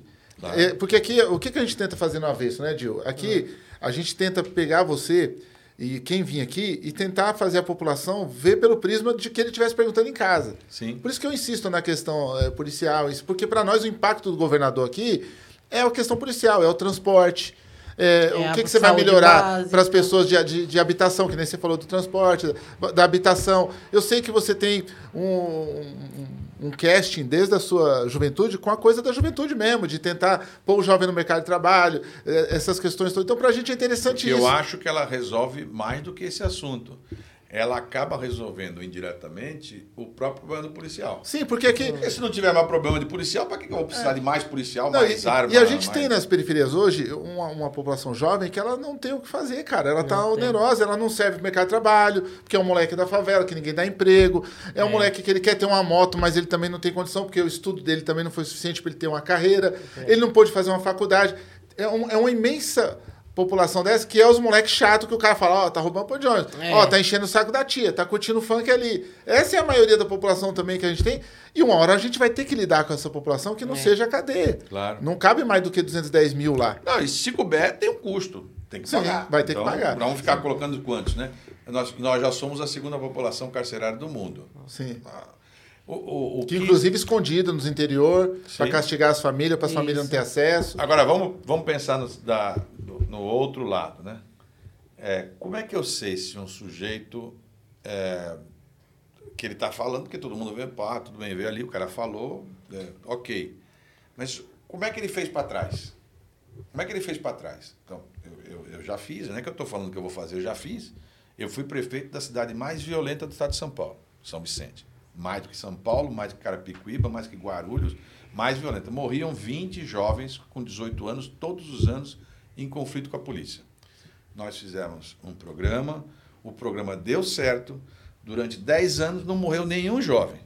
A violência despencou enormemente. Os meninos tinham chance de poder ter um trabalho. Todo dia eu encontro um que fala: Puxa, fui no seu programa, deu certo e tal. É a Agora, democratização. Deixa eu tentar, né? deixa eu tentar. É aquela coisa da democratização do emprego para os jovens. É isso. Né, É, que- é permitir que o jovem com 18 anos, quando ele. Porque você sabe que no Brasil todo mundo é obrigado a fazer alistamento militar. Sim. Mas é, no meu tempo, todo mundo que se alistava, a gente, a gente tinha que pedir para sair do, do, do, do- do recrutamento. Ninguém queria ir. Hoje é o contrário, todo mundo quer entrar. E não é porque o cara quer ser militar, não, é para garantir um emprego, Sim. para arrumar alguma uma tarefa. Você chegou a ver um- um- um- uma pegadinha? é- é- ela é triste, cara. Era para ser uma pegadinha para você rir, mas é uma pegadinha real e ficou triste. Por- é, os caras espalhou isso no TikTok, nas mídias, tudo, mas é um, um cara que ele chega e fala: Ó, nós vamos te alistar no exército. e tal. Ele pega um cara na rua. E aí fala, nós vamos te alistar, tal, cara, ah, beleza. E aí não vai pagar nada. E talvez você morra, porque você vai ter que andar com uma bomba, a gente vai instalar uma bomba, tal, cara. Mas eu não vou ganhar nada, nada. E minha família, nada? Nada. Ah, tá bom. E vários falou, tá bom. Oxe. E o cara falou, "Ó, mas você pode perder sua vida. Não, tá bom. E aí eu tava assistindo o negócio e falei, meu, isso não é engraçado de forma nenhuma, é triste, porque vários caras que foram abordados falou, tá bom. Entendeu? Porque não tem significado mesmo a vida é, para muita gente. Então o cara quer que o cara se preocupa com a sua vida, com a sua idoneidade, não. E o cara vai, vai fazer um assalto no Morumbi, ele não se preocupou com a vida. Ele não se preocupou nem com a vida dele, velho. Porque ninguém parou um momento e falou, ó, sua vida tem valor. Mas tem- sabe o sabe? Que, que eu acho? Assim, às vezes a gente fala as coisas, são tantos problemas e tantas É, coisas. são muitos. O cara fala assim, ó, isso não, então não tem solução. Não tem solução. Não tem solução. Você anda em São Paulo e fala, pô, não tem solução, não tem solução. Não é verdade. Tudo tem solução. Se tiver vontade política e se souber fazer, tem solução. Tudo tem solução. Não tem nada sem solução. Não é mentira que não tem dinheiro. É. Se tiver vontade política, arruma o dinheiro. Agora tem que priorizar. Vai escolher um lado ou outro. Às vezes pode não dar para fazer uma ponte, mas dá para fazer outras pontes que não são físicas. Sim. Tá certo? Agora precisa ter a decisão. Quando você fala, poxa, determinado assunto. Eu botei na cabeça lá, quando fui prefeito, por exemplo, que, olha, não dá para ter uma cidade com essas crianças morando nas ruas. Não vai ter mais criança. Ah, isso não tem como. Vai ter e tal. Nós gastávamos uma fortuna, mas não tinha criança na rua. E não tinha, e pronto, não tinha. A a gente não, não deixava acontecer. Eu me lembro de um programa, você que mexe com a cultura, porque você vê muito menino com aquela história de malabares. Né? Isso, É? Então a gente. Quantos tem? Aí vamos olhar, uma cidade de 400 mil habitantes. Então, ah, tem 20 e poucos meninos que fazem malabares todo dia. Digo, pô, mas e- se a gente contratasse todos? Mas contratasse para quê? Não, vamos treinar eles a fazer malabares de verdade e vamos fazer e tal. Aí botamos um programa para isso. Então você parava no farol, os meninos vinham começavam a fazer malabares, aí depois dois esticavam uma faixa. Aqui na nossa cidade, a cultura tem apoio e o show é de graça. Obrigado pela atenção. Nossa, que legal. É isso simples assim. Não é tão complicado. Não é tão complicado. Então as pessoas gostam de criar um problemão em coisas que não tem esse problemão. E mesmo que fosse complicado, eu acho que a cultura, a educação, é o pilar essencial. Eu acho que antes de fazer qualquer matemática, você tem que priorizar o que realmente é de fato importante. A educação é importante, a saúde é importante, então não adianta falar que não tem dinheiro para o essencial. Se você falar que não tem dinheiro para o essencial, você tem dinheiro para quê então? Tá, mas, por exemplo, você falou da cultura, me lembrei desse assunto. Eu, eu, eu era, comecei o governo, aí nós fomos numa escola qualquer, e eu, sabe, com aquela ilusão, porque a gente às vezes tem a ilusão de achar que as pessoas têm a, a, mesmo, a mesma vida que a gente tem, e elas não têm. Aí era um ambiente assim, tinha umas 100 meni- meninos e meninas de uns 10, 11 anos. Digo, ô, gente, eu quis dar uma complicada, falei, "Al- alguém aqui já foi ao teatro? Aí ninguém tinha ido, mas também teatro é mais difícil, tem pouco e tal. Mais- mas cinema vocês já foram. 10% levantou a mão. 10%. Nossa, Na capital, em São Paulo. cinema. Falei, é pô, verdade. cinema? A criança nunca foi no cinema? Mas eu falei, mas por que, que nunca foi no cinema? Ah, porque não tem cinema, a pessoa que, que tem, não tem, não tem dinheiro. Eu digo, pá, não, é- não é possível. Isso aí, ah, assim, não é possível que a gente não consiga resolver uma situação dessa. Sabe o que nós fizemos? Em poucos meses, nós fizemos um acordo com os cinemas de São Paulo. Abrimos nos horários que não abrem o cinema, de manhã ou à tarde. Pegava as crianças da escola, levamos 300 mil crianças em oito meses para ir ver cinema. Podia ter dado 3 milhões, 5 milhões. Que diferença faz isso do ponto de vista financeiro para São Paulo? Nenhum. É isso. Nenhum. Agora, para a criança faz. Um dia que ela vai, toda festa, ela É vai voltar arrumada, vida. vai falar em casa. Aquilo, às vezes, muda a cabeça da pessoa. O- o- o- Você falou da, dessas coisas dos artistas. A gente. Vem cá. As escolas de São Paulo são 4.500 escolas o estado de São Paulo tem, prédios. Por que a gente não abre esses prédios e coloca para as pessoas fazerem os shows lá dentro? Porque a, a, a cultura do Brasil não, não anda no ritmo que devia andar, porque a pessoa não consegue iniciar no início, no começo. Porque você vai ser um, um, um, um escritor, você vai vender seu livro para quem? Né? Se você não for você, que é uma pessoa iluminada, a pessoa não consegue. Ou se você não for um artista muito, você tinha um sonho, de, se você deixasse, você seria. Mas você não tinha onde se apresentar, não tem. Eu digo, mas por que não colocamos nas escolas públicas? Vamos colocar, vamos contratar e vamos fazer a pessoa. Eh, Fizemos, me abre uma chamada, quem tiver grupo de qualquer coisa se inscreve ali, vai todo mundo ser contratado, nós vamos colocar todo mundo para fazer show sábado e domingo nas escolas públicas do Estado. Por é uma puta de uma revolução simples, negócio que não é caro. Que não é custa difícil. 5% do Não, monotrem. nada, não custa nada. Do E é monotrilho, do não sei o que lá. que- E, E, a tira um cultura- monte de criança da rua. É, gente, você tira. ó, olha só o impacto que você tem. Você pega um filho de um cara bem sucedido. Ele acorda de manhã, toma um café bem reforçado, vai pra escola de manhã, chega, almoça. Depois do almoço, ele vai pra natação, vai pro esporte, É, tem chega à tarde, tem aula de reforço. Como é que uma criança da periferia, que vai no máximo, sai 11 horas de casa e depois o resto do dia a mãe talvez fica ligando pra saber se a filha tá em casa ou não, porque ela tá trabalhando de diarista e a filha tá na rua. Então, se o Estado quer a população trabalhando e movimentando a máquina, ela tem que, no mínimo, cuidar dos nossos bens mais preciosos, que é as crianças. Sim. Que é, os, que é as pessoas que vão, que vão gerar o futuro desse Agora, país. na prática, você é do mesmo partido que o Márcio. Certo. Na prática, o Márcio foi eleito governador. Certo. Ele vai te chamar para poder criar um projeto para jovens de 18, 20 anos. O mesmo moleque que anda com você na moto, que você é motoboy, Certo. que anda com você ali do lado, ou que um moleque está procurando uma oportunidade, que fala, ô Júnior, eu queria ter uma moto dessa tal.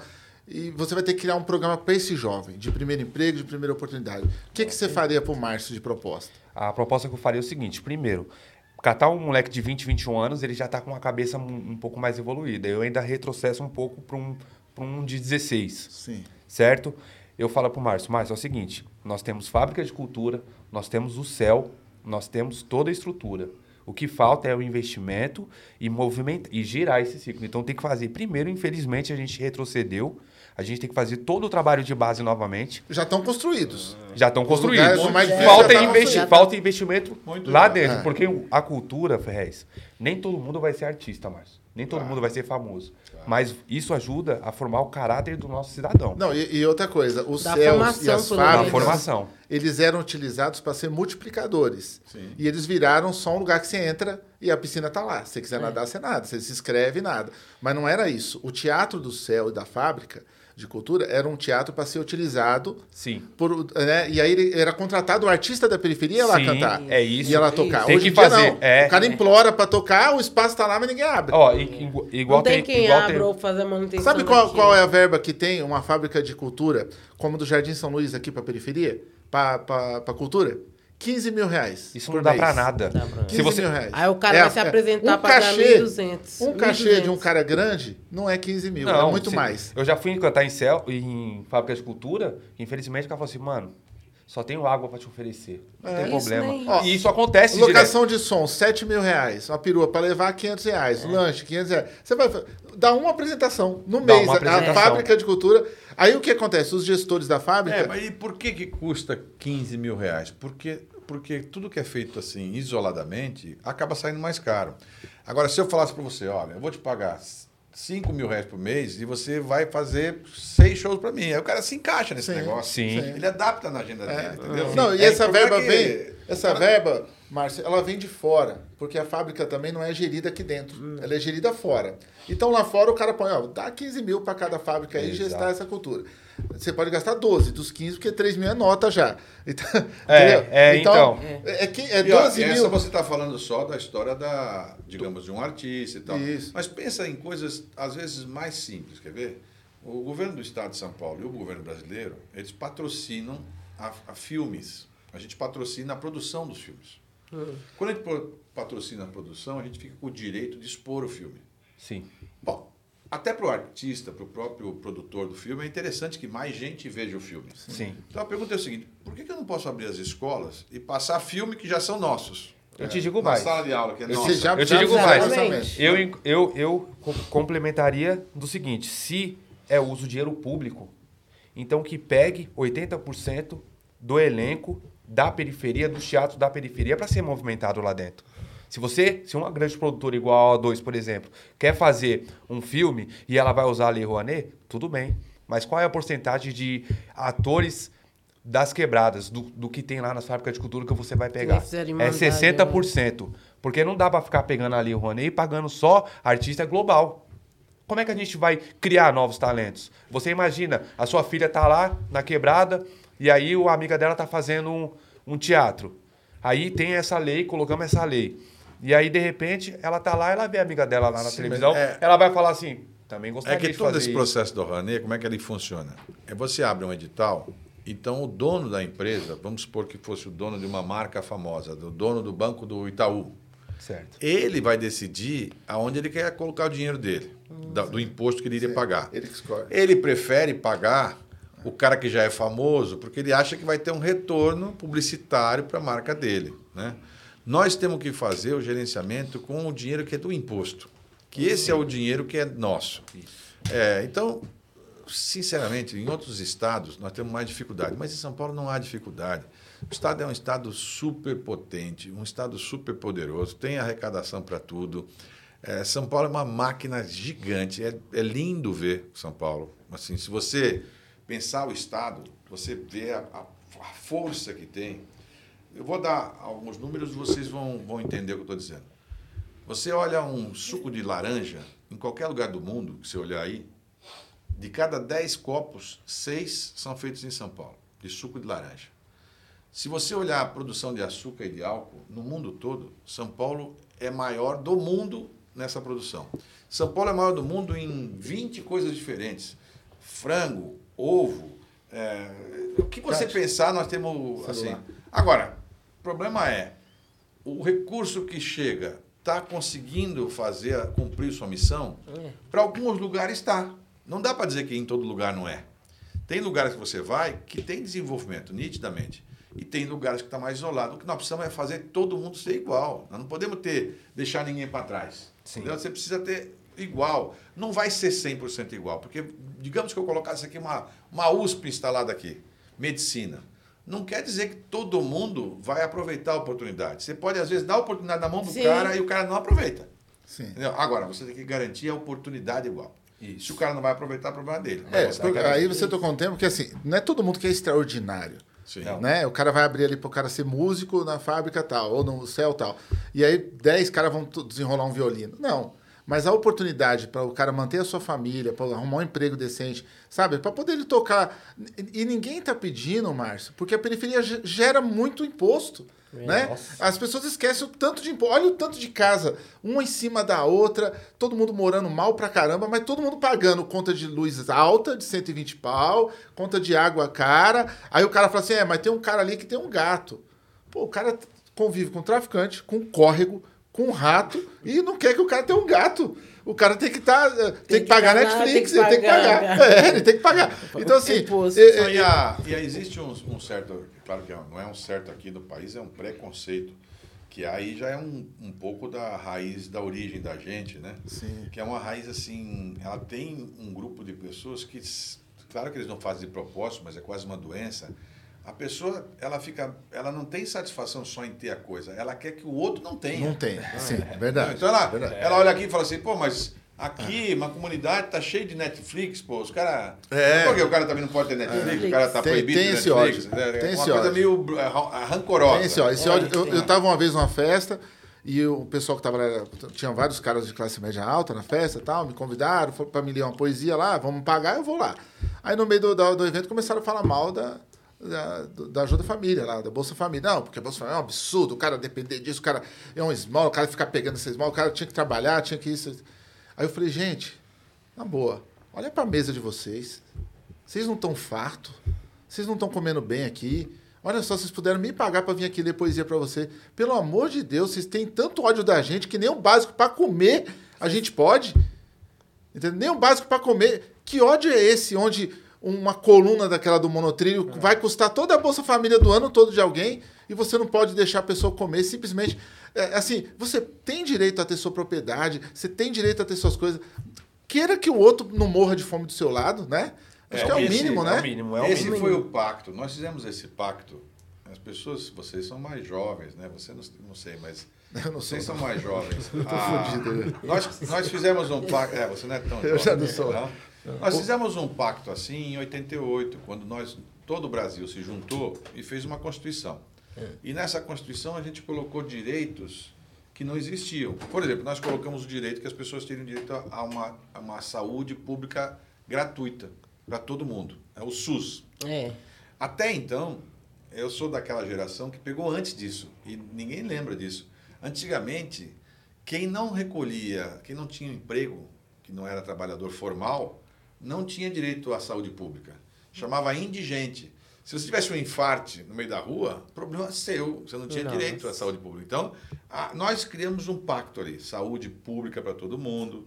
Nós criamos um pacto para a educação para todo mundo. É, não- nós estamos Nossa errados, nós estamos certos. Tanto que é muito comum na minha geração, às vezes eu vou fazer um lugar, uma fala, a pessoa fala assim, Márcio, no meu tempo a educação pública era boa, agora a educação está ruim. Claro, no tempo que eu estudei no ensino médio, por exemplo, só 27% tinha direito ao ensino médio. O restante não tinha vaga. Entendeu? Tinha um vestibular para entrar no ensino médio. Entendeu? Era, chamava de vestibulinho. Né?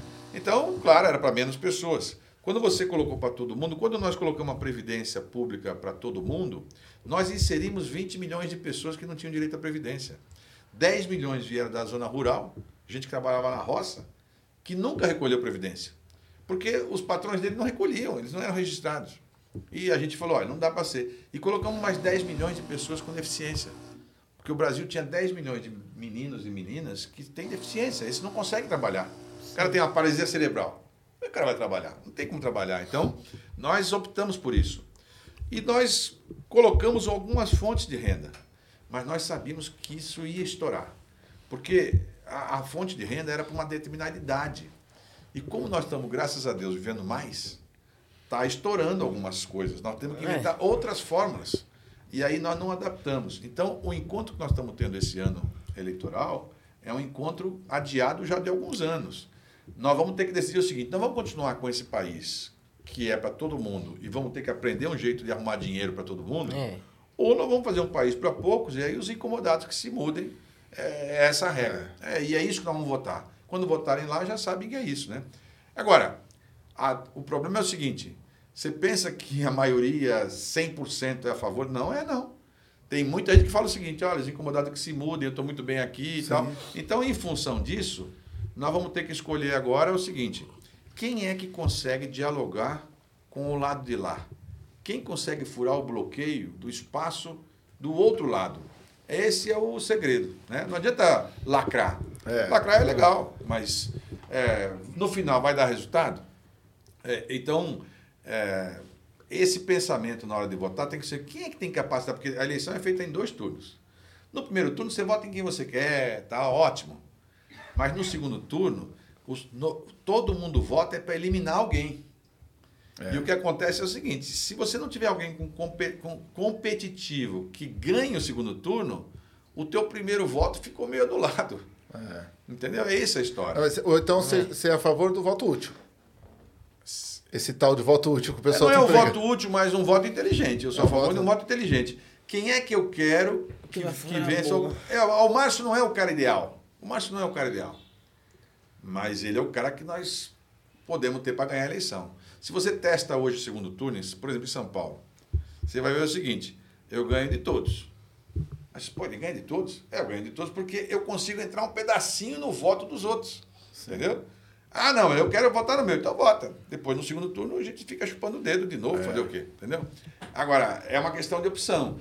E aí as pessoas têm que falar, poxa, mas eu- então nunca vai ter direito do meu que eu quero mesmo?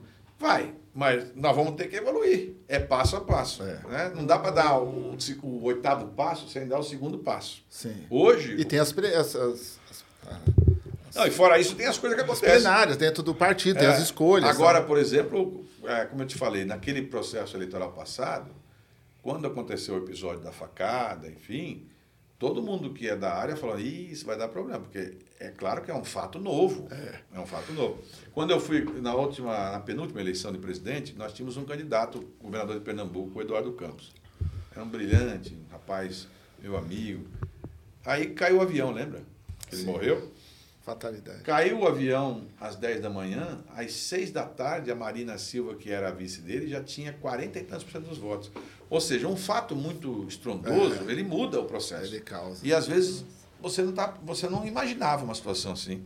Então, por isso que a gente tem que trabalhar com as hipóteses assim, quanto menos risco correr, melhor. Melhor. É, é verdade. Essa, Ô, essa eleição... Eu vejo você falando muito de tudo um pouco, mas da saúde, o que você propõe para a saúde da Zona Sul, que é a saúde básica, os postos, assim, falta tudo, desde médico, atendimento. Olha, acho que. Acho que não é, só da Zona saúde, Sul, acho que geral. É. A saúde é o seguinte, assim como vocês tocaram no assunto da, da, da falta de coisas que houve é, da cultura, enfim, a gente tem que lembrar o seguinte: durante esses dois anos de pandemia, na educação, por exemplo, falaram que os ensinos foram remotos. Mas remoto para quem? Se a maioria não tinha Wi-Fi, não tem computador, Sim. não tem laptop. Na saúde, nós passamos dois anos, todo mundo fui, saindo, afastando dos postos de saúde, porque as pessoas tinham medo de é, frequentar. É, sim. Aí todo mundo adiou seus tratamentos. O que, que nós devíamos ter feito?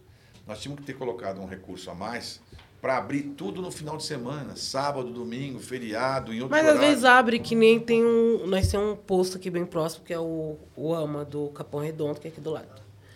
Eles abrem os finais de semana para fazer esse tipo de atendimento que você já vem falando. Ah, final de semana para intrigar e fazer aquele exame que ficou parado esse tempo. Mas chega lá, o médico não vai na consulta.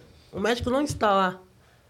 É, isso, sinceramente, não tem porque o médico não está, porque ele está recebendo para estar tá lá. Então, né? Claro. Você acha que deveria ter uma fis, fis, fiscalização nos postos de saúde para ver se realmente está funcionando esse trabalho. Porque São Paulo tem muitos postos de saúde. Sim. Mas a maioria não funciona como deveria. Hoje nós estamos com um problema grave.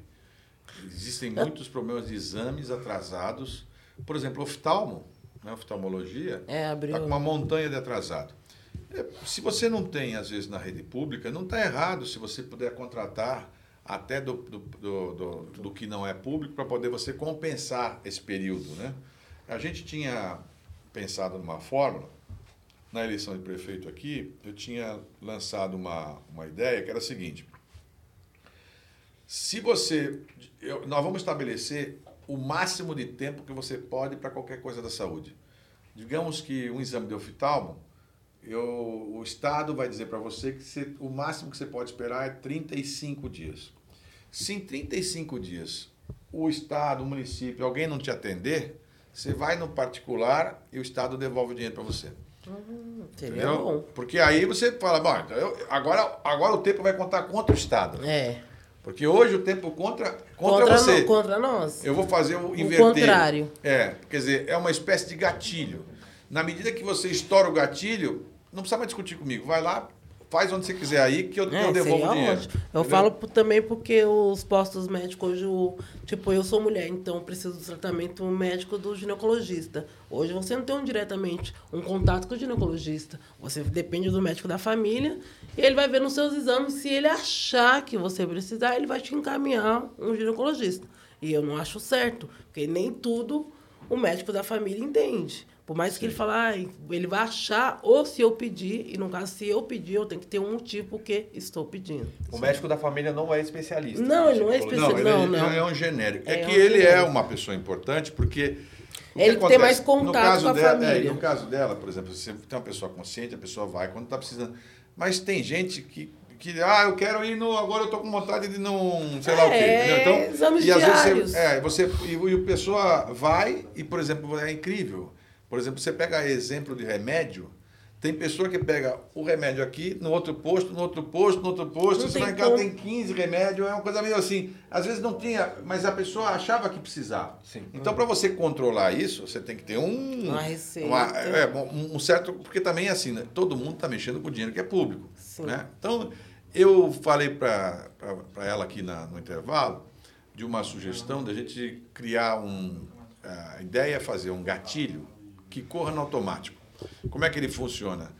O Estado vai dar, eu, o governador fixa o prazo máximo para determinados exames. gineco, 32 dias. Oftalmo, 35. O outro, 16, conforme a gravidade, enfim. Ela acionou na internet. Estou me inscrevendo para ter a, a consulta. Se em 32 dias o Estado não conseguir para ela a consulta, em qualquer que seja da rede, porque ela foi lá, o médico não estava, não sei o que lá e tal, pá, é, eu, o Estado devolve o dinheiro para ela no, no, privado. Ela vai Sim. no particular, eu devolvo. Sim. Aí o, o, tempo vai contar contra mim. Sim, hoje o tempo contra, contra então, ela. Porque o sistema, ele funciona da, da forma assim, o sistema hoje, ele pede o exame, marca Isso. a volta da consulta. Ela tem a volta da consulta, mas não tem o exame na mão, porque o exame vai demorar 60 é. dias para marcar. Aí quando marca o exame, o médico vai pegar, não tem mais é um câncer já evoluiu. Três Sim. meses depois, o, um ano. Tem gente que tem um ano, Márcio. Usa mais. Já não usa Ó, mais. Eu, eu fiz um. Eu fui com o Serra. Quando o Serra era governador, eu fui com o Serra num posto de saúde, levei o Serra lá e falei, vamos resolver o problema de Papa Nicolau. Eu só quero que você resolva Papa Nicolau aqui, ó, para as mulheres. Eu vou provar para você, Serra, que você não vai conseguir resolver. Como governador de São Paulo, o Papa Nicolau. Ele falou, não, vou resolver. Ele é um cara que falou, eu vou resolver. Eu falei, então vamos resolver. Ele trouxe a secretária de saúde dele. Ó, tá aqui a secretária, vamos resolver. A secretária trouxe o assistente da secretária. O assistente da secretária trouxe o assistente o da secretária da secretária. E aí, se acredita se quiser, foi demitido chefe do posto, foi demitido o médico que tinha que arquivar os, os exames, mas não resolveu. Porque a burocracia é tamanha. É muito grande. Você, às vezes você faz o exame e ele se perde no Aí corpo. eles foram tumultuando as pessoas em volta. Então, assim, tem uma hora que a secretária de saúde também se prejudicou porque ele não conseguiu. Ele é. falou, não, eu quero que resolva. E a gente não, não pode imaginar que está todo mundo lá para trabalhar contra a gente. Não. É que é uma engrenagem. Então, assim, aí, ah, vou fazer, vou resolver. Bom, mas vai chamar médico da onde se não tem médico? Porque já, o médico está lá, ele é concursado e ele está de, de, folga porque ele está doente. Aí é. eu tenho que chamar um outro, mas eu tenho que abrir concurso. Mas tem que abrir concurso, aí demora porque é o concurso. Então, assim, tem uma engrenagem é por trás que é complicada. Por isso que eu disse, nós temos que inverter. Nós temos que fazer o Estado é, ter ele ter prazo. Porque ele, que, ele, não tem os ele tem que servir o cidadão, que é, é a função do Estado, é servir o cidadão. Mas se você inverter, você faz o seguinte, ah, leva o tempo que você quiser. Se você não cumprir comigo, você vai me indenizar. Ponto final. Sim. Aí, porque aí o, o, sujeito vai falar, pô, mas eu estou gastando tanto a mais aqui de exame, por que, que não é mais fácil então eu colocar lá o negócio? Ou talvez eu chegue à conclusão que é melhor que determinado exame não seja feito nem na rede pública, que pode ser feito na privada mesmo, entendeu? O problema é que o Estado se acostumou a essa coisa de que não tem solução. Sim. Ah, não tem solução. Isso não tem solução. E tal, também não tem solução. Agora, o que é injusto é que também nós estamos generalizando. Tem muita coisa que é bem feita no Estado. Tem. Se tem. você usar, se você for aos nossos hospitais, tem muito hospital bom, tem muito AME bom, tem muita coisa bem feita, tem muito serviço bem feito. Essa, essa pandemia, inclusive, é terrível, mas ela serviu para valorizar o SUS. Isso. Que até então tinha muita gente pedindo para terminar o SUS aí, gente louca.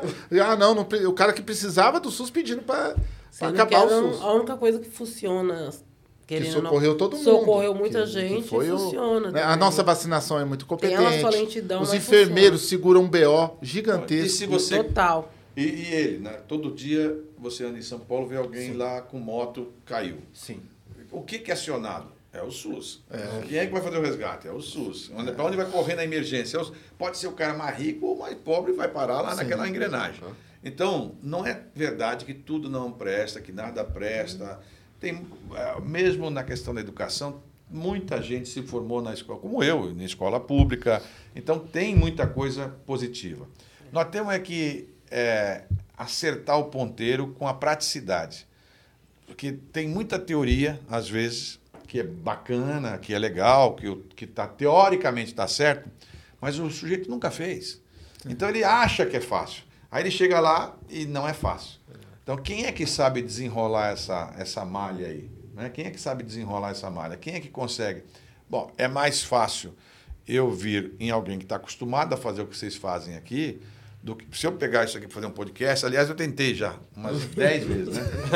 Acontece o seguinte, é, é, não, não parece espontâneo, não ter alguma coisa que é questão de vocação também. É. Você tem a vocação para aquilo ou não tem a vocação para aquilo, né? Então, Sim. nós precisamos a, aprender a deixar cada profissional na sua área, é. que a chance de dar certo é melhor. É, e também, como você falou da raiz, só para a gente pontuar aqui, a questão de buscar lá atrás para resolver, se os médicos também fossem formados nas periferias, pessoas periféricas se formassem como médico, ela atenderia na periferia, porque também o cara ele cresceu lá no centro, ele não quer vir para a periferia para atender ninguém, não se identifica com as pessoas, É, ele não olha de igual para igual, porque o empregado dele é aquele cara da periferia. É, e, tem, e tem um agravante que mesmo que você tivesse o cara daqui fazendo a faculdade aqui, eu fui esses dias numa faculdade em Santos, que tava, tinha lá uns alunos, aí o rapaz comentou, de cada 200 forma, formandos, só 10% fica em Santos.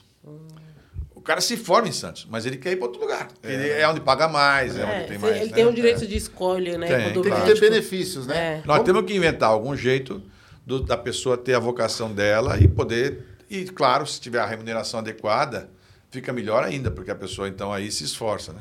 Eh, Eu tenho algumas perguntas para a gente ir terminando. Vamos lá. Tá bom? Vamos lá. É, por favor, pergunte para o Márcio França, isso aqui foi a B Pimenta de São Paulo, é, se ele pretende tirar as câmeras corporais da PM e por quê? Se elas reduzem as mortes e o número de confrontos entre os policiais e a população Sim. civil. Eu não pretendo tirar as câmeras, eu pretendo fazer com que as câmeras sejam acionadas a partir do início de uma ação.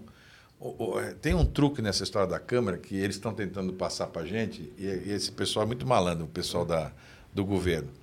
Não sei se você sabe, mas você mexe com tecnologia, sabe disso. O Pimenta que está falando aí. Hoje tem 5 mil e poucas câmeras filmando 12 horas na lapela do policial. 12 horas.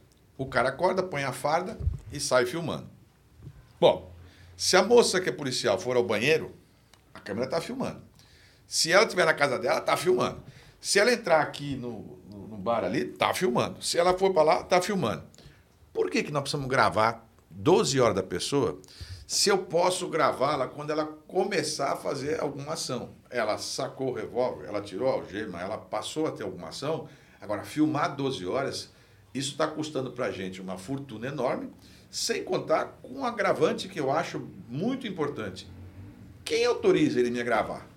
Por que, que eu estou num bar, você está lá tomando uma cerveja com alguém, ou você está num restaurante, qualquer policial que você olhar está te gravando. Com que autorização? Eu não dei essa autorização. Mas aí vamos lá. O policial ele vai estar uma ação aqui na, favela do Parque Santo Antônio. Sim. Aí ele está sem gravar. Aí ele fala assim, ele vai parar um menino. Ele para o menino e fala, esse menino está detido, tem, tem algum entorpecente? Ah, esqueci de gravar, vou gravar agora. Não, não é assim. Veja bem, hoje já é assim. Ele está ele tá o tempo todo gravando. Agora, quando ele aperta aqui, aí volta cinco minutos para trás e começa a sair o som e a alta resolução que está guardada numa nuvem. É isso. Então, é claro que se está guardada numa nuvem cinco minutos sem eu saber quando é que ele começou a apertar, então eu estou gravando tudo. Então, se eu estou gravando tudo, alguém está pagando por essa gravação. Quanto custa para você gravar 12 horas de 5 mil policiais durante todo o dia? Olha, não tem nenhum sentido. O sujeito que vai estar lá na- dentro do batalhão entre eles lá, vou ficar gravando eles conversar? Mas não, não, não diminuiu o número de mortes, o Estado Não, também... né? diminuiu, mas diminuiu todas as ações. Diminuiu tudo. Ele- Eles hoje é o seguinte: olha, tá gravando? Tá, então também não faço. Não faço, também não vai ter. É como se eu. Por que nós não damos férias para todos os policiais durante todo o dia? Que não vai ter mais nenhuma ação policial e não vai ter nenhuma violência Então você está policial. me dizendo que em vez de estar gravando e ele se sentir orgulhoso de estar trabalhando, ele, ele não está trabalhando, é pior? Não, não é que ele não está não tá trabalhando, mas, pô, cara, você, você admitiria uma câmera na sua lapela durante 12 horas por Eu dia? sou casado, Márcio, é 24 horas. Ah, mas não É tem 24 câmera. horas, mas não tem, eu sou Não. casado há 40 anos, mas não tem câmera. Mas- mas também- dizer, ninguém quer uma câmera. Não, mas também bem, eu, não sobre- vou, eu, vou, eu vou no banheiro, uma moça menstruada, né, uma policial menstruada vai no banheiro, ela tem que ter uma câmera Eu acho que na questão do banheiro, aí é bom senso, desliga. Não, mas não É, desliga. A câmera não desliga. Desliga. Ela é automática. Nessa questão. Agora, o- o- a câmera, ela no carro, começou no carro, tá para proteger o cidadão e para proteger o próprio policial também. Não, mas- de uma acusação, um Não, processo. Tudo bem. É. Usaram esse expediente para fazer isso. Mas, na verdade, não é isso que. O objetivo disso era a, a uma empresa doou as câmeras, desde que comprasse o sistema que arquiva dela. Ah, É isso. Agora, Então, custa. nós estamos com 5 mil, eles querem comprar mais 80 mil. Quanto vai custar isso? São 600 milhões de reais. Eu pergunto o seguinte: não é mais fácil dar um emprego para todo mundo, ter uma chance? É. Em vez de ficar 600 milhões de reais, nós vamos gastar para filmar 12 horas do cara no banheiro, o cara na casa dele, eu troco do quê? Então, assim, Eles estão usando o expediente porque todo mundo que, como nós, é de esquerda, aí tem a tal da lacração. Se você falar isso, você então não pode ser de esquerda. Ah, tudo bem, então. Não, você explicou. É. Eu acho que você respondeu a pergunta. É. A pergunta é A essa. câmera vai ficar lá, os, nos veículos da polícia vai ter câmera. Agora, não tem sentido ela gravar 12 horas seguidas, não tem nenhum sentido. Vai ter uma mudança na, Claro. no jeito que é captado. Ah, O Newton CS 270 pergunta, eh, mandou perguntar sobre o assassino de pobre chamado Cross, que é o sistema Cross, que a gente falou aqui um pouco do sistema. Tá, tá realmente um problema gravíssimo, né? Porque o sistema Cross é o sistema dentro do SUS. Ele é um sistema bem bolado, que teoricamente é para que todo mundo tivesse uma fila única. Então, por exemplo, eu não posso pular você. Se eu estou esperando uma vaga e ela está esperando uma vaga, tem que entrar primeiro a vaga da emergência ou tem que entrar quem entrou primeiro na fila. Então, em tese, é isso, tá, vai, estaria certo. O problema é que o sistema está sobrecarregado. Então, o que está acontecendo é que as filas estão ficando muito para trás. E aí, o que está acontecendo na prática é o seguinte: a gente fica sabendo que alguém conseguiu uma vaga, ou que outro conseguiu uma vaga, ou que furou uma vaga. E quem administra essas vagas é porque o sistema está lá, digamos, no telefone. Alô, tem uma pessoa aqui esperando para tal negócio, outra aqui e tal. Mas lá na prática, na ponta do hospital, lá tem alguém operando. Então, dá nós temos que colocar isso de uma maneira publicizar para todo mundo ficar controlando o, qual é a ordem das, das, das coisas. Porque quando todo mundo tem a- o controle, o grau de pula, fila e tal fica bem menor. Porque também ninguém quer se arriscar. Né? Hoje o sistema. Agora, independente disso, nós estamos com um problema gravíssimo de filas, porque eles pegaram, como eu disse, e um cara que tinha um problema de dermato, um cara que tinha problema de, hoje muito grave, de, eh, eh, de saúde mental deu uma avalanche de saúde mental, Deu. de criança, de adulto e tal. Aí você tem a fila do Cross lá, o, o que tem lá, no- o suporte do número de vagas está menor, muito menor do que o número de pessoas. Então você tem que. Daí vem aquela lógica que eu estou te falando, tem que criar o. o, o- como se fosse uma, uma luz. Atrasou, não deu o negócio, o cara vai no privado que o Estado indeniza. É porque as pessoas estão morrendo e o Cross, ele virou a desculpa de tudo. Você vai no Isso. posto, tá no Cross. Aí você vai no Campo Limpo, tá no Cross. Volta no posto para se formar. É. E Ainda ele- queima o nome do Cross, né? Então, aí É. fica nesse negócio do Cross. A pessoa pede um exame, que nem eu já vi casos aqui dentro, para poder ter um, um exame lá para fazer pontualmente se é um câncer, para ver saber se é um câncer. Passa um ano no Cross, o cara morreu de câncer. cara morreu de É, outro exemplo que eu vou te dar, é Ninguinal. É Ninguinal mata o cara, porque o cara vai esperando, esperando, espreme Porque a hernia, o, o mata Cross cara. é uma, Tá é uma central de regulação. Então eu- a morreu. pessoa liga lá e fala: ó, atenção, estamos aqui no Campo Limpo e tal, tem uma pessoa esperando uma Egnal. Aí tudo bem, né? ele vai lá, uma nota e tal. Aí ligar o outro, ligar o outro. Claro que tinha que ter um lugar centralizado para não Sim. cometer injustiça. Mas esse, esse número aqui, essa relação não é pública. Não é todo mundo que fica sabendo. No sistema sabe. Então eu não sei, mas quantas vagas tem? Onde é que está abrindo vaga nova aqui? Entendeu? É, quando vai surgir a, a brecha para poder ser Claro, e atendido. aí Isso. a lógica é a seguinte: você- nós temos é, tal assunto, é, hérnia. Então você tem 14 dias é o prazo máximo que o Estado vai dar.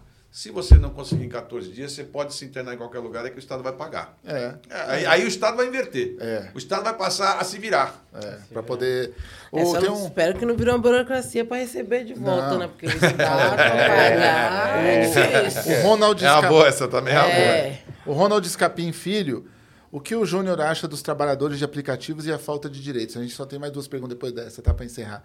Mas o que, que você acha dos trabalhadores de aplicativos e a falta de direitos? É, então, é a tal, é a tal do, do livre mercado, né, que está acontecendo. Eu acho que o Estado deveria olhar bem. Eu não sei a posição que o senhor tem sobre, sobre o iFood, sobre esse, esse modelo de É, é trabalho. claro que gerou muito emprego, mas a verdade é que é um subemprego, né? Então, se o Estado não regulamentar nada, o que vai acontecer é que nós vamos virar todo mundo trabalhador de um aplicativo, em todas as áreas. E, e os aplicativos, não é nem por mal, mas o aplicativo, ele não tem realmente um vínculo com a pessoa. é. Sim. Então, o que acontece? Você caiu de moto. Aí você vai entrar para o sistema e, e os outros vão ter que remunerar. Então nós temos que criar alguma regulamentação. O ideal mesmo é que o Estado ajudasse as pessoas. Aliás, não sei porque São Paulo ainda não tem os seus próprios aplicativos. Hoje, no caso do iFood, é 25% que eles É cobram. isso. É, É 25% do, do sujeito que produz a comida. Faz uma É. pizza. O velho. Estado é, é um, é um projeto muito bom. O Estado tem que tomar conta e repassar diretamente para o trabalhador. É como se fosse Seria apenas ótimo. uma ponte. A gente não precisa do iFood, a gente não precisa É, da em Uber especial, trabalhando desse porque jeito. praticamente não existem aplicativos. Porque você- alguém conhece o dono do iFood? Alguém conhece Não, é o dono investidor. da Uber, Uber. Ninguém sabe direito que é onde que é. É o tal do E os mercado. trabalhadores também não têm seguro nenhum trabalhar para eles. Não, não tem. Hoje hoje está na Câmara dos vereadores, eles estão lá fazendo protesto hoje, porque está tendo essa onda de assalto com as bags. Bags. E o, o problema é esse, é que tipo assim, ah, É, então vamos vi. proibir... Quando eu estava vindo aqui, estavam parando várias pessoas aí no caminho. Operação fica, com- Sufoco. fica Ah. com medo. Operação- a, a é. história que o Rodrigo inventou, o governador, de que vai atirar em todo mundo e tal. E no fundo é o seguinte: é, É disso que eu tava, é disso que eu queria quando eu te coloquei lá da sua posição. Você falou não, eu penso, eu analiso.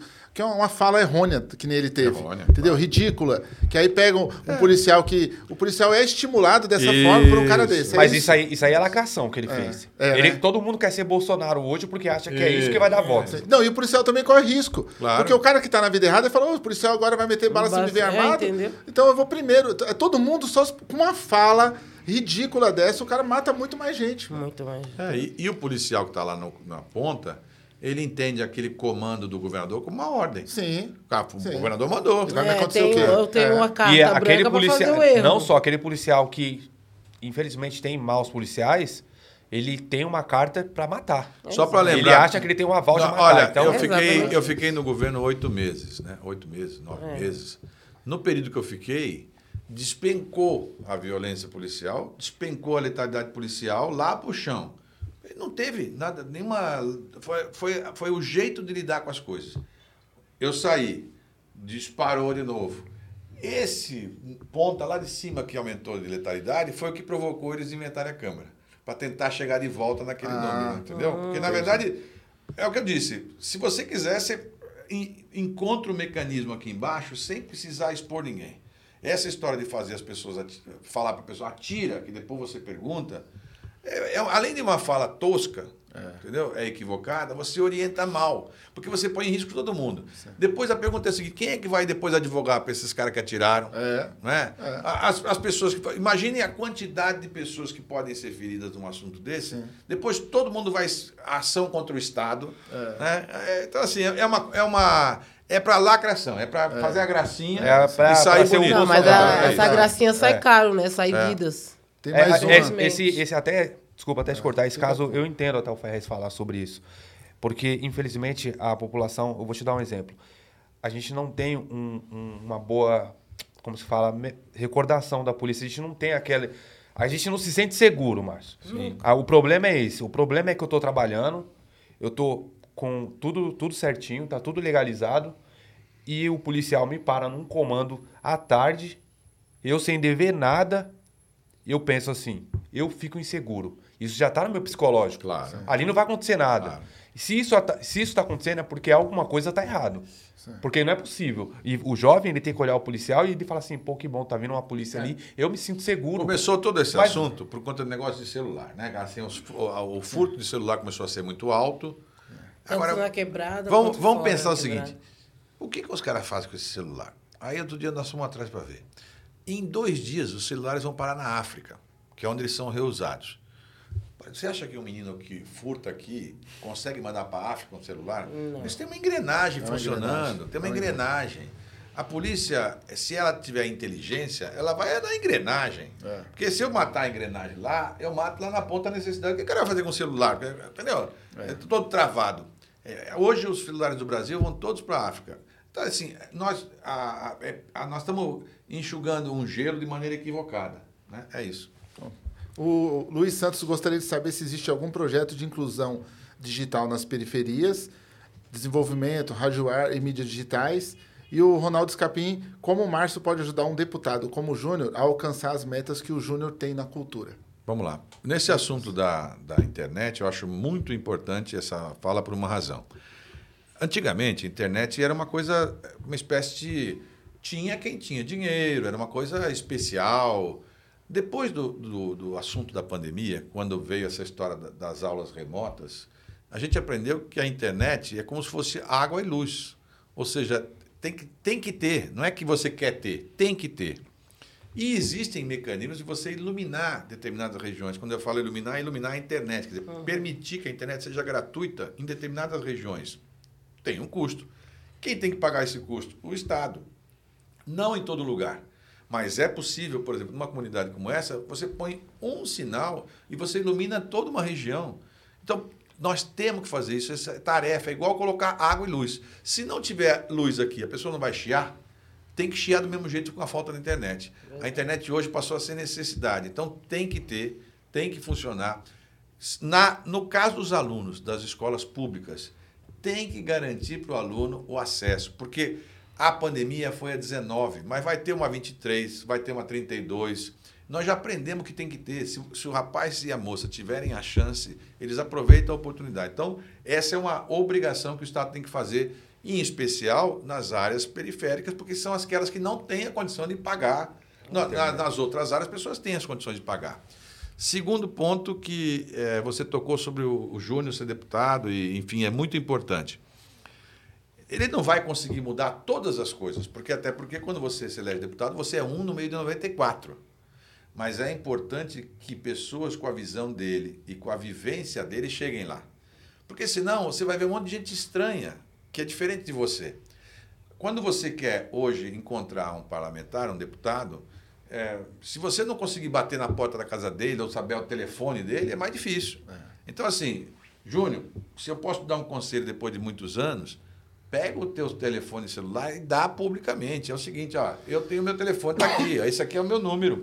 O número do meu celular é o mesmo há 40 anos, há 30 anos, desde que eu tenho celular. Então, é assim, é acessibilidade, a pessoa ter acesso ao parlamentar. O cara acha que deputado é um negócio muito distante, muito longe. Sim. Claro que tem bons parlamentares, e, diga-se de passagem, tem muitos bons em São Paulo. Mas a maioria, o cara não quer problema, o cara está é lá na casa dele. É, então tem que ter acessibilidade. O, a, o, esse mundo que ele vive hoje, que é esse da, das pessoas que trabalham com as entregas, com é, Uber, com a, a questão de, de, iFood, enfim, esse, eles são os maiores, é, o maior número de empregados do estado de São Paulo hoje, em número de pessoas. Então, as coisas mais simples, às vezes, não é nem que a pessoa não. Às vezes, o, o sujeito, quem está no comando, às vezes não conhece, não conhece, como é que é a vida do sujeito. É isso. Olha, eu me lembro quando eu fui vereador a primeira vez, há muitos anos atrás, a Câmara de São Vicente é a Câmara mais antiga das Américas, tem quase 500 anos. E quando eu fui vereador a primeira vez, pela primeira vez elegeu um deficiente físico paraplégico. Daí que nós percebemos que a Câmara não tinha acessibilidade. Porque quando eu elegi uma pessoa que não tinha como subir, ela falou, pô, mas não tem acessibilidade. Na medida que você tem alguém que vive uma realidade, é, a chance é. dele perceber aquela coisa é muito maior. É muito maior. E o parlamento é para isso. É para é pessoas terem representação. Sim. Então, para as pessoas que trabalham na sua atividade, para pessoas que gostam daquilo que você gosta, pessoas que, que, que curtem o que você curte, o ideal é votar em pessoas que pareçam mais com a gente. Para você ter representação. É isso. E é mais do que votar, né, Ferre? Você vai votar, igual ele falou, não dá para mudar tudo. Mas o, o, papel do, do eleitor também é acompanhar. Uhum. É estar tá presente nos quatro anos. Porque não é uma tarefa fácil. Você entrar lá, tem a oposição, tem pessoas que não concordam com o seu ponto de vista. E, na verdade, igual ele falou, a pessoa conhece a parte técnica, mas não conhece a vivência. E aí, às vezes, ela acha que não, não é assim, e aí você vai ter que lutar dentro do, do, da, da Câmara dos, dos Deputados para tentar passar né, essa visão. Então, o negócio é o seguinte: a pessoa tem que entender que ela tem que acompanhar os quatro anos. E o pessoal está precisando aprender a votar, porque agora tá uma mania de cassação que é assim: se você não faz parte da panela, vamos caçar. Arruma um jeito para caçar, porque agora eu estou vendo isso. Então, o importante é que você não precisa ser só em mim, tem muita gente aí que vai vir tem espaço. Então a pessoa tem que aprender a votar realmente na Agora eu quero dar um testemunho aqui só porque pela, pela oportunidade, porque foi ele que me, me convidou para cá. É, quando eu vi ele falando a primeira vez, era lá o debate com as 12 pessoas. E a média, ali tinha mais mulher do que homem, bem mais, eu acho. Né? E a média era uma média cultural elevada, a gente percebia, muita gente formada em faculdade, enfim. Então, quando eu vi a primeira exposição, e eu vi ele falando, eu falei, esse rapaz não tem chance nenhuma, porque o jeito de falar era muito simples. perto das outras pessoas. Mas ele fez a primeira exposição, a segunda, e eu vi os outros falando. Eu falei, mas ele tem mais cara de povo, ele tem mais jeito de povo. As pessoas, é, eu diria o seguinte, quer dizer... Se identificaria Exatamente. com ele. É, engraçado isso. Quer dizer, então, às vezes, a, a gente tem a percepção de falar o seguinte: olha, às vezes a pessoa não é a pessoa mais culta, não é aquela que fala mais bonito, mas ela é aquela que sente mais o seu problema. Sim, Entendeu? É eu, isso. eu tive um momento com o Júnior que alguns amigos meus falaram, ah, o Júnior tá entrando na política, não sei o que, não sei o que. Eu falei, vou chamar o Júnior. Aí chamei ele para conversar, ele falou, Fez, vamos conversar, eu queria te mostrar por que, que eu tô fazendo isso e tal. A gente conversou 10 minutos, cara. Eu já entendi por que, que ele tá dando esse passo, porque ele tá preocupado com isso, porque ele tem competência para isso. Sim. Tem gente que também quer se meter com isso e não tem competência. Claro. O cara tem boa vontade, mas não tem competência. Não, vai, não vai ceder o que tem que ceder, não vai se esforçar no esforço que tem que fazer, não vai se permitir. E às entendeu? vezes tem vergonha também, porque É, não é fácil o cara se meter. Quando você fala, todo mundo fala, ah, agora entendi porque você é famoso, você É queria se meter em política. É, também. É, é isso Aí o mesmo. cara fala, ah, agora entendi. A política tem mania de afastar as Que pessoas. até até É. você me ajudou aquela vez, então agora entendi. Você quer se meter em política. Política. É, entendeu? É verdade. Então, assim, aí também tudo bem, fica todo mundo afastado e alguém É. vai ocupar o espaço. Alguém É, vai né? ocupar. Quanto, Quem não- quanto mais nós se afasta, mais os Claro. outros tomam conta. Sim. Não tem É como. Então, como, a- como ele falou no começo, a desorganização serve também para alguém. Claro, Né? claro, É. claro. Então, assim, é, é- é- é evidente que não é simples, é, mas se, se o sujeito, quando. Tem uma coisa que é interessante: se, se for o seu momento, se tiver no instante da primavera, vai florescer. Não tem como escapar. Eu vi casos impressionantes. Aliás, aqui tem um- uma situação, porque eu tenho convivido agora com ela mais, né, com a história da Tabata. É uma uma menina da Zona Sul, que é, ela é bem simples, de origem bem simples, e ela fez um- uma prova, eu acho que foi uma Olimpíada de Matemática, e foi selecionada e foi parar em Howard, sei lá onde. E de repente ela teve um bate-boca com o Ciro sobre astrofísica, que é um negócio super difícil e tal, e ele provocou ela para disputar a eleição, ela disputou. Se- sinceramente, se alguém me dissesse aquele histórico, eu dizendo, a chance é zero de se eleger. A chance é zero, né? E ela se elegeu. Então, isso é o lado bonito da internet. Você pode, de repente, acertar naquela fala de um jeito ou numa expressão e aquilo virar realmente uma coisa de, de grande impacto. Então, democratizou. Democratizou. É, é o lado interessante. Porque antigamente, ou você tinha dinheiro, ou tinha não sei o que lá, você não ia se eleger. É, ou né? tem um lado ruim Hoje que o cara rasga uma placa também se elege. Isso, E vira isso, um crápula, né? Aí, aí, aí vai a gente ter o discernimento de conseguir explicar para as pessoas o seguinte: olha, é, não é ruim lacrar, mas é ruim se você lacrar para o lado errado. É, É, isso. É é. isso. Meu, eu quero agradecer vocês. Obrigado. Obrigado pelo tempo Valeu. de vocês. Espero que o pessoal em casa tenha curtido. Põe aí nos comentários, faça seus cortes. E se você quer ver um político aqui que você acha que tem que estar aqui, um pré-candidato, fala, pô, Ferrez, eu queria tal pré-candidato. Vai lá na página dele, põe lá, eu quero você no avesso podcast, quero você dentro da periferia, por que, que você não foi? É. O pessoal tá indo e você não tá indo, babaca. Você cobra eles lá. Tá bom? Deixa de cobrar eu e cobra eles. Porque a assessoria deles às vezes é lenta, rapaz. Vira ele do avesso. É, vira ele do avesso aí, ó. Ótimo. Obrigado, Gil. Obrigada, compadre. Obrigado. Obrigado, assessoria. Que Abraço trouxe aí. ele aqui. Falou. Obrigado, pessoal da segurança. Obrigado, Obrigada. Tamo Júnior. junto. Obrigado, Marcos. Abraço, viu?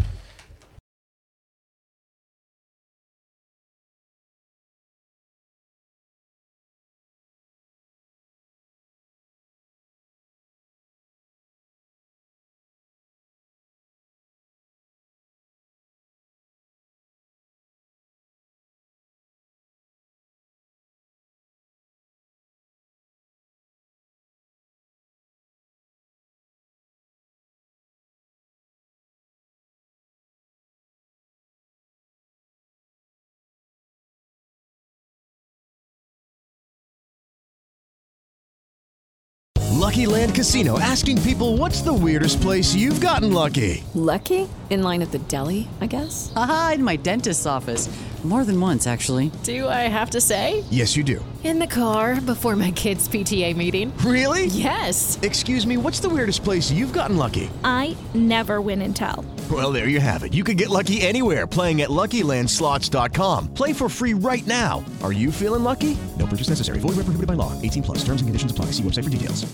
Lucky Land Casino asking people what's the weirdest place you've gotten lucky? Lucky? In line at the deli, I guess? Aha, in my dentist's office.